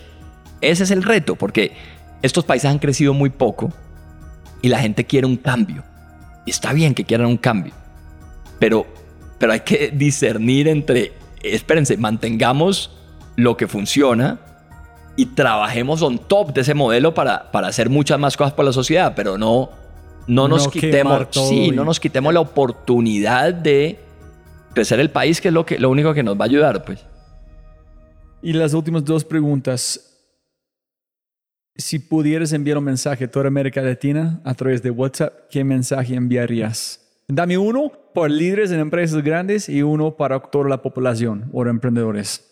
Entonces, para líderes de empresas grandes, mi mensaje sería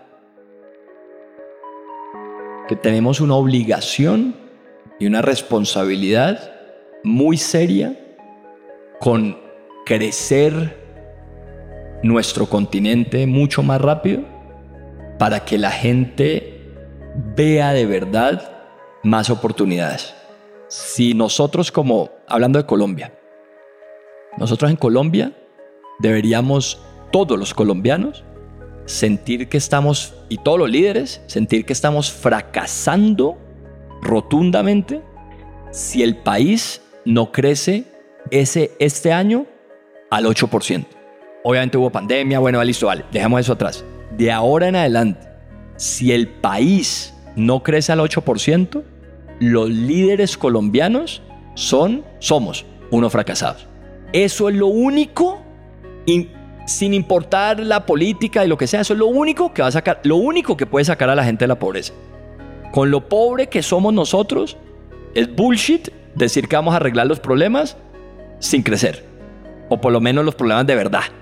Entonces puedes darle subsidios de corto plazo a la gente, pero te vas a quebrar si no creces de verdad, no puedes ni repagar la deuda. Entonces tienes que crecer y se podría medir, se podría medir matemáticamente en ese 8%. Si tú creces a un 8% por una década, sales de pobre. La gente va a decir, no, eso no es verdad, puedes crecer, pero si no redistribuyes, vas a estar mal. Bullshit. Todos los países que ya han salido de la pobreza tienen menos desigualdad que los pobres. Tenemos que dejar de ser pobres. Tenemos que dejar de ser pobres y ya sin ser pobres, obviamente vamos a tener la inteligencia de que todos estemos mejor. Es como si tuviste un growth o algo en su cara gigante, feo, en no ser como ofendido que tenías eso. tenemos que ser ofendido que tenemos este pobreza. Robbie, 100%. O sea, no sé por qué creemos, esos son unos límites mentales que tenemos. No sé por qué estamos ok con haber nacido o estar en un país pobre. O sea, es como que, ah, no, pues lo normal, sí, no, Colombia es pobre. ¿Por qué? ¿Por qué no nos ponemos a trabajar más bien creciendo a ese 8% anual en una sola década? Transformamos el país entero. Y sí, van a haber problemas, claro. Los centennials van a estar quejándose de que su muffin no tiene suficientes trufas, vale. Pero no importa, ¿sí me entiendes? Por lo menos saquemos a la gente de la pobreza. Entonces, ese mensaje como sociedad no lo hemos entendido. No hemos entendido que no es tan diferente un país que una empresa y que esta empresa es una empresa muy mala. No funciona, no vende, no vende nada que le importa al mundo. No vende nada que le importa. Entonces, por el momento, porque tenemos toda la creatividad, toda la inteligencia, todo el emprendimiento, toda la pasión, necesitamos un poquito de liderazgo, de cambiar el mindset, creérnosla, creérnosla, que podemos ser un país rico. ¿Cuál es la razón? por la cual, o sea, los colombianos que van a trabajar al resto del mundo, siempre les va bien. Ejemplo, hay compañías que están teniendo buenas utilidades y están sacando el dinero, se entiende, hay mucha incertidumbre, los políticos, hay políticos que ni siquiera apoyan el, libre mercado, entonces sacan el dinero, pues normal, esos emprendedores han trabajado toda su vida por un dinero y les da miedo. Pero lo que tenemos que hacer de verdad es coger todo ese dinero, invertirlo acá nosotros, si estamos esperando que los gringos y los ingleses inviertan en nosotros, pues demos ejemplo, ¿no? Entonces cojamos todo ese dinero, invirtámoslo, todas esas utilidades que están dando las compañías, invirtámoslas en qué? En crecer mucho más rápido. Muy fácil decir esto. Hablas con un em-, empresario y te dice, yo no tengo seguridad en el país. Cada vez cierto menos certidumbre que puedo construir una empresa en Colombia con todo lo que está pasando. Vale, pero en nuestro país y tenemos que apostarle. Lo que no nos puede pasar es que nos vaya bien individualmente y envejecernos viendo que no pasó nada con el país. Si vamos bien en una persona, fallamos. Si vamos bien en alguien más, van con nosotros, hicimos por lo menos parte del trabajo. Total, total. Pero vamos a fallar en este tema que ser en nuestra vida. ¿O tú crees que podemos sacar eso? No, si es 10 años podemos hacerlo. Absolutamente podemos hacerlo. Absolutamente podemos hacerlo. ¿Tú crees que México van a hacerlo con todos los unicornios que están llegando o ese no es suficiente? No, absolutamente no es suficiente. Absolutamente no es suficiente. Ese es el problema. El, ¿Cuál el- es suficiente? el suficiente es el 8% de crecimiento anual. Y es una fórmula matemática. Entonces, por ejemplo, en Colombia, el PIB de Colombia son 320 billones de dólares. 320 billones de dólares. Para crecer un 3%, Colombia tiene que, on top de todo lo que hizo el año pasado, hacer otros proyectos, eh, etcétera, Nueve. 9, 10 billones. Eso es para crecer al 3, ¿no? Entonces necesitas ponerle encima de ese 3 otros, Es como te diga como 24 para crecer este 8% por 10 años. Pero es 8% año a año. año a año, Es como tal cual en YC. Tú tienes que crecer 7% mensual, semana a semana a semana, exacto. Aquí es año a año. Todas las empresas, todas las empresas de todas las personas que has entrevistado, Robbie, crecen mucho más rápido que al 8% anual. Entonces, ¿por qué demonios no podemos ponernos a crecer el país? La competencia que tenemos no es muy buena, ¿no? Porque los otros países también están liderados por políticos que no tienen ni idea de, de generar crecimiento. Entonces, tampoco es que sea tan buena. Entonces, hay una posibilidad de nosotros pensar como compañía. Simplemente, lo primero que hay que hacer es cuantificarlo, ¿no? Lo que acabamos de hacer. Hay que traer esos 24 billones adicionales. Eso me mira el mercado. ¿De dónde podemos ¿De hacerlo? dónde? Con ¿En este dónde proyecto. plata? con- ¿Dónde cre- exacto, traigamos esta inversión, hagamos un mega hotel en Barú, hagamos, invirtamos en, en, no sé, en sacar este mineral. Traigamos, en estas startups van a traer tantos dineros por inversión. Eduquemos programadores que si exportan sus servicios nos van a traer tanto de inversión. O sea, hagamos las cuentas. De verdad, es que se habla de mucha política. Hagamos las cuentas de qué proyectos hay que hacer cada año para que se dé ese crecimiento, apoyemos como colombianos esos proyectos, apoyémoslos, sabiendo que van a haber algunos trade-offs, algunos no les van a gustar ciertas cosas, pero hay que mover la economía. Eso hay que hacerlo. Entonces, el mensaje a este líder es: grow your fucking area, your business, so you, we can grow the country. Total. Y que tengamos todos muy claros que todo el traumatismo que está pasando político es, o sea, el modelo es, es casi estúpido ir en contra del libre mercado. Es estúpido. Hay muchos ejemplos de muchos países que están yendo en contra del libre mercado y las economías están sufriendo y la pobreza se ha aumentado. Y creo que están bastante cerca de Colombia, ¿no? Entonces, es, es simplemente estúpido no apoyar el libre mercado. En Estados Unidos, lo bonito que tiene Estados Unidos es que en Estados Unidos hay dos bandos que supuestamente son muy diferentes, pero ninguno de los dos duda en el libre mercado. Simplemente uno dice, bueno, tengamos un gobierno un poco más grande apoyando el libre mercado y el otro dice, tengamos un gobierno más pequeño apoyando el libre mercado, pero apoyan el libre mercado y el crecimiento económico. Entonces, y bueno, se discuten cosas más culturales, ¿no? Matrimonio gay o no matrimonio gay, abortion, no abortion, perfecto, que es lo que deberíamos estar discutiendo nosotros. Obvio, esas son las cosas para discutir. Es que lo, el libre mercado no se podría discutir, ¿sí me entendés? Ah. Eso no debería estar parte de la discusión. No debería, porque ¿quién demonios no quiere crecer y que haya más dinero para toda la sociedad? Es estúpido. Entonces, tenemos que ponernos de acuerdo en eso. Pero, pero, como hemos sido tan malos creciendo estos países y han crecido tan poco, la gente se comienza a desesperar y comienza a decir, bueno, vale, sí, yo entiendo que el libre mercado es bueno, vale, pero necesito un cambio.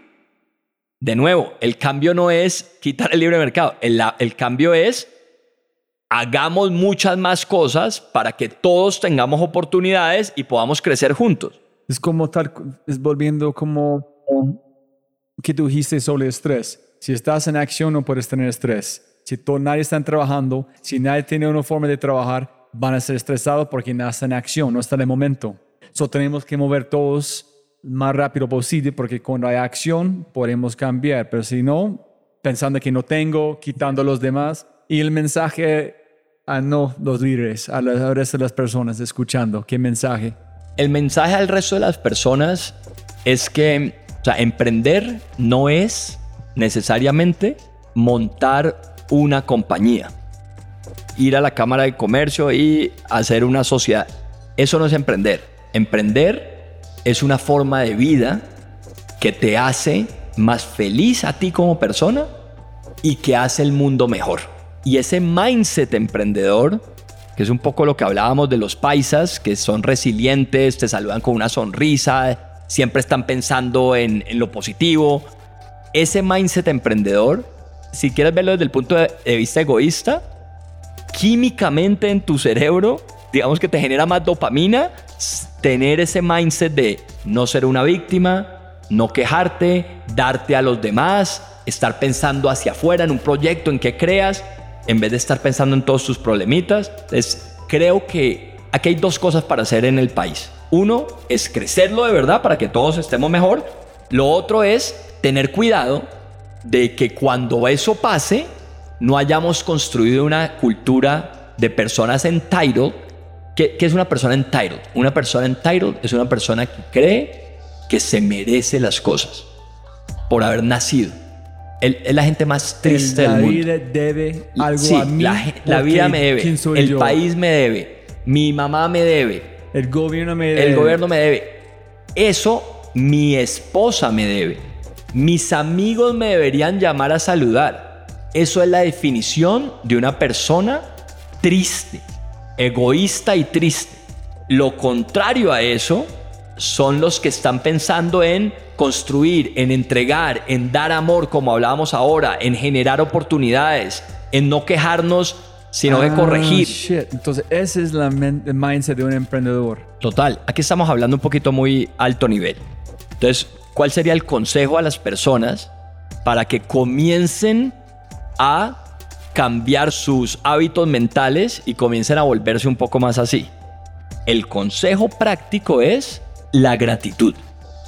Eso te cambia tu vida entre a mí me está haciendo falta algo.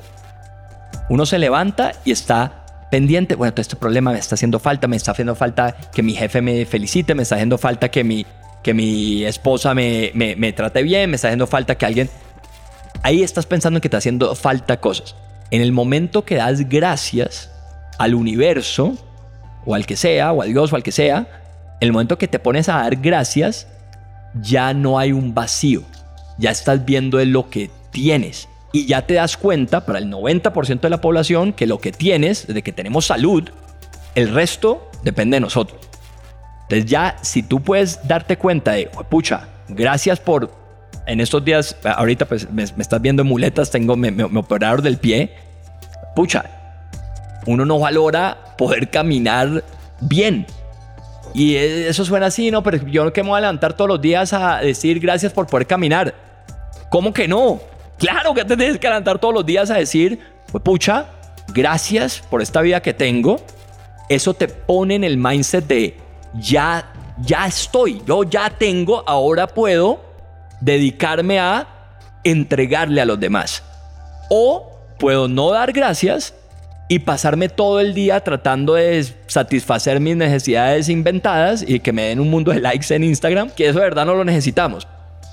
Es como dijo Alejandro Riaño, comediantes, que fue un, un show, como 100 personas, dos personas riendo, 98 bravo. Él llegó a la casa casi llorando su papá. Su papá dice, ¿qué pasó? O su tío. Dice, no, miren, este pasó, dos personas riendo, el otro no, fue un fracaso. ¿Cómo, ¿Cómo ha sido un fracaso? Tú cambiaste la vida de dos personas. Total.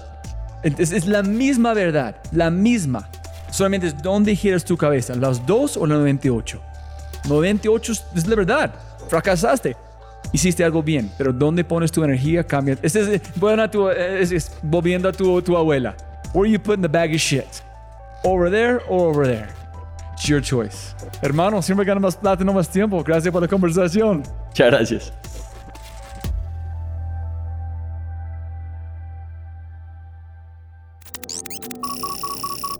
Como siempre, siempre puedes ganar más plata, pero no más tiempo. Muchas gracias por escuchar. De verdad, muchas gracias. Espero que hayas aprendido algo, te hayas inspirado y te sientas con ganas de hacer algo imposible. No lo olvides, si quieres acceder a los podcasts en vivo cuando los tenemos alrededor de dos o tres al mes, acceso a Quinto y más, puedes tenerlo todo si te conviertes en miembro en thefryshow.com. Y lo más importante, por favor, comparte el episodio y deja una reseña en Spotify o tu player favorito. Aquí está tu mindset de quinto con el co-founder de Platzi, Christian van der Henst, sobre la persona que vive la abundancia, ve un mundo de posibilidades donde otros ven barreras. Y mira, después de escuchar, aplica este reto, muy muy duro. Pon un caucho en tu muñeca y cada vez que te quejes, chismes o critiques, mueves el caucho a la otra muñeca y comienzas el desafío nuevamente. Y el reto de verdad, ¿puedes mantenerlo en la misma muñeca durante 5 días, 10 días, 21 días? Hmm, enjoy. Yo nací en una economía de, escasez, donde todo cuídalo, todo aprovechalo, tal. Y luego, entre Estados Unidos, el emprendimiento y un poco lo que yo hago más es trabajar en el mundo de tecnología, siento que vivo en una economía de abundancia. Es en una economía de abundancia donde uno se preocupa por muchas cosas. Climate change, desigualdad y todo el rollo tal. Es fácil preocuparse de esas cosas cuando hay mucha abundancia. Y a veces es difícil llevar esas ideas incluso a sociedades con abundancia en Latinoamérica tengo muchos amigos que les va muy bien en Latinoamérica y cuando yo me pongo a hablar de esas cosas es como de, pero ¿por qué? Y tal, y por qué eso es importante. Y me doy cuenta que es porque ellos pueden tener todos los recursos, pero siguen con una mentalidad de escasez. Entonces es como de, tengo que tener más, tengo que cuidarme, tengo que protegerme, tengo que poner una cerca que me preocupe y todo el rollo. Entonces, cambiar de una mentalidad de escasez a abundancia es importante. Y ojo, para quienes están escuchando esto, que eso no sea de, ay, a Cristian le va muy bien, seguro que tiene, vive en San Francisco y todo el rollo. No, no, no, no. ¿Saben dónde empecé yo a pensar más en abundancia que en escasez? No tiene que ver con las cosas materiales, tiene que ver con el acceso a la información y contenidos que tenemos gracias a Internet. A mí me educaron de que para aprender algo tenías que ir a la biblioteca o tenías que abrirla en carta en el único computador en la casa o la única enciclopedia que teníamos en casa. Entonces, el conocimiento y el contenido, teníamos un televisor en casa y cosas por el estilo. A mí me enseñaron a vivir en escasez de contenido, de información. Hay libros que yo me leí dos veces cuando era chiquito, no porque me gustaron mucho, sino como pues ya terminé de leer y es lo único que hay, pues lo leo de nuevo. Y hoy estamos en lo contrario. Hoy es, wow, ¿por dónde empiezo? YouTube, Audible, Spotify, wow, hay estoy escuchando este podcast, pero estoy seguro que hay otro montón de podcasts que escuchar. Estoy leyendo este libro, pero hay mil libros que escuchar. Entonces, todos realmente vivimos en abundancia y cuando uno piensa en abundancia, de repente uno puede tener prioridades más absolutas y más interesantes que pueden cambiar a la sociedad. Entonces, destruir un poco mi mentalidad de escasez, que honestamente yo siempre digo que los latinoamericanos nacemos con mentalidad de escasez y sabemos bailar, nos enseñan a bailar, eso es bueno. O sea, unas por otras quitémonos eso, pensemos más en la abundancia, hay problemas más interesantes. Si disfrutaste este podcast, mira lo que las empresas están haciendo para llevar a su talento a tomar acciones pequeñas y obtener resultados grandes. Únete al Mindset Revolution. Ingresa a www.quinto.ai para probar Quinto gratis por una semana.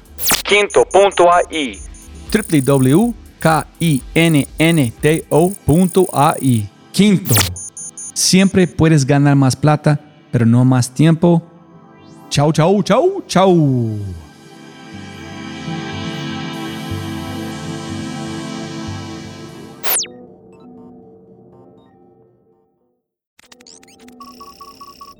Como siempre, siempre puedes ganar más plata, pero no más tiempo. Muchas gracias por escuchar. Antes de terminar, unas cosas importantes para preguntar y mencionar.